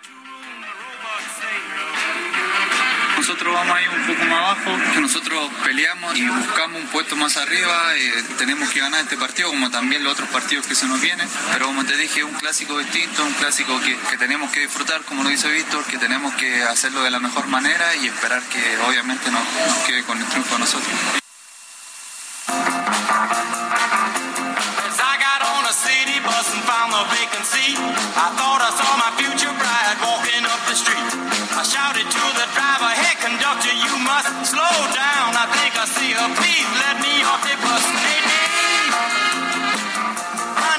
Bueno, y en este duelo, en este duelo se podría dar el regreso de la Alex Vega, ya puso gran parte del torneo por una lesión, y su compañero de ataque, hacen dupla, pueden ser peligro. Sabemos de, la calidad que tiene Alexis, eso es obvio, que nos va a aportar mucho. Es un jugador eh, súper talentoso que nos va a ayudar eh, a marcar goles y a marcar esa diferencia que él tiene. Si bien se me han dado los goles a mí, pero pues ha sido a base de, todo el trabajo del equipo, de todo el esfuerzo, de, de la dedicación del día a día. Bueno, sábado de clásicos, Tigres contra Monterrey, Chivas contra el América. Para el domingo a las 12, Pumas recibe a Pachuca. Querétaro contra Juárez a las 7 de la noche con 5 minutos en lo que será la reapertura del estadio de la corregidora al público. Recordar que fue cerrado por los actos de violencia de marzo del año pasado. Y León contra Santos a las nueve con cinco. Así las cosas. Bueno, y pasamos a otras cosas también que, pues la verdad es que sí molestan. Los seleccionados Marcos Madrid, Rogelio Castro, Ricardo Villa y Pablo Gastelum dieron a conocer mediante un comunicado que no participarán en los próximos Juegos Centroamericanos de El Salvador 2023 debido a que la Federación Mexicana de Tenis de Mesa pues simple y sencillamente olvidó inscribirlos para la justa regional.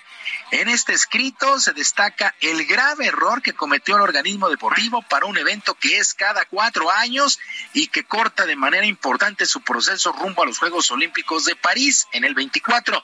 Los atletas han solicitado el apoyo del Comité Olímpico Mexicano para buscar una inscripción extemporánea. En verdad, esto es para correr a todos. Imagínense un evento que es cada cuatro años y a la federación se les olvida inscribir a su selección para los Juegos Centroamericanos. Vaya, vaya situación los deportistas están más que molestos y con justa razón. Bueno, actividad en los cuartos de final del Masters de tenis de Indian Wells. El día de ayer el español Carlos Alcaraz no tuvo problemas para vencer por doble 6-4 al canadiense Félix Auger, mientras que el italiano Yannick Sinner venció 4-6, 6-4 y 6-4 al local estadounidense Taylor Fritz, por lo que las semifinales este sábado, el ruso Daniel Medvedev estará enfrentando al estadounidense Francis Tiafoe, mientras que Carlos Alcaraz se medirá al propio Yannick Sinner. Las semifinales en el Masters de tenis allá en Indian Sergio Lupita, amigos del auditorio, la información deportiva este viernes. Les recuerdo nuestras vías de comunicación. En Twitter estoy en arroba jromerohb, arroba jromerohb, además de nuestro canal de YouTube Barrio Deportivo, Barrio Deportivo en YouTube, de lunes a viernes a las 7 de la noche con mucha, mucha información y mucha diversión. Que tengan todos un extraordinario fin de semana y que por supuesto sus equipos ganen. Muy bien, mi querido Julio. Oye, que si le das un raya a un cumpleañero antes de que te vayas. Una parada, claro, por una paradita a la micro. Eh, nos dice el señor Gonzalo, eh, Gonzalo González de Chimalhuacán, en el Estado de México, que hoy por ser su cumple número 57, le pide de favor dar este aviso a don Julito Romero, a quien también admiro mucho, para que me permita un viaje especial en su micro deportiva en compañía de su esposa Gloria, mis hijos Enrique Oyuki, Angie, mi nuera Jocelyn y mi pequeño nieto Itzai. Gonzalo, tú sabes que el día de hoy no pagas en toda la ruta. Te vamos a poner la cubeta al lado del conductor de base a base. Hoy no pagas pasaje las vueltas que te quieras dar. Te mandamos un abrazo. Oye, pero con todo y familia, ¿eh? Con todo y familia, que es eh, La familia sí paga. No, la familia sí paga. También no, no quieran no, no es cierto, no es cierto. Hoy hasta los nietos. Es más, este Globoflexia les va a hacer el cacharpo operador Quique, el, el cacharpo hasta Globoflexia. Entonces, don Gonzalo, pásale, hermano. Hoy la cubeta al lado del conductor, de base a base no pagas pasaje. Un abrazote y muchas felicidades. Gracias, Julio. Son las nueve con cincuenta y dos minutos. Esta mañana el presidente López Obrador confirmó la salida de Lázaro Cárdenas de la coordinación de asesores de la presidencia de la República. Va a ir a trabajar la comunidad de estados latinoamericanos y caribeños, la CELAC. Lázaro va a trabajar en la CELAC y ahora que se renovó la dirigencia, ahora la presidenta, la presidencia recae en un país del Caribe, en San Vicente. El nuevo presidente pidió eh, a todos que quería buscar establecer una especie de secretariado permanente de la CELAC. Bueno, y por otro lado, el presidente señaló que no descarta que en los próximos sexenios se logre aprobar una reforma constitucional en materia electoral. Para este, quienes vengan, hace falta una reforma constitucional. Por eso hay que votar, no solo por el candidato a la presidencia, hay que votar también por los legisladores, porque no basta con tener mayoría simple, hace falta tener mayoría calificada para reformar la Constitución. El ejército de los Estados Unidos informó que ya investiga la muerte de la soldado de origen mexicano Ana Fernanda Basaldúa Ruiz, quien fue encontrada sin vida el pasado 13 de marzo en la base militar de Fort Hood. Y Guadalupe se nos acabó el tiempo, nueve con 54. Vámonos entonces, que la pasen todos muy bien, disfruten este día y aquí nos escuchamos el próximo lunes. Hasta entonces, gracias de todo corazón.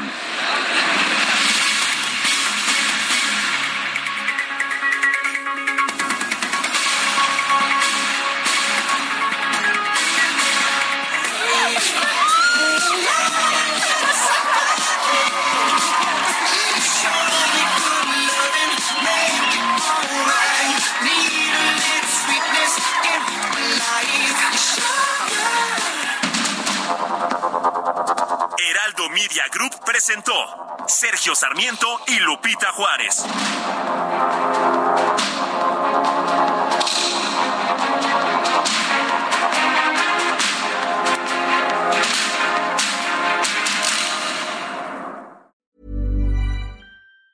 Planning for your next trip? Elevate your travel style with Quince. Quince has all the jet setting essentials you'll want for your next getaway, like European linen premium luggage options, buttery soft Italian leather bags, and so much more. And it's all priced at 50 to 80% less than similar brands. Plus, Quince only works with factories that use safe and ethical manufacturing practices. Pack your bags with high-quality essentials you'll be wearing for vacations to come with Quince. Go to quince.com slash trip for free shipping and 365-day returns.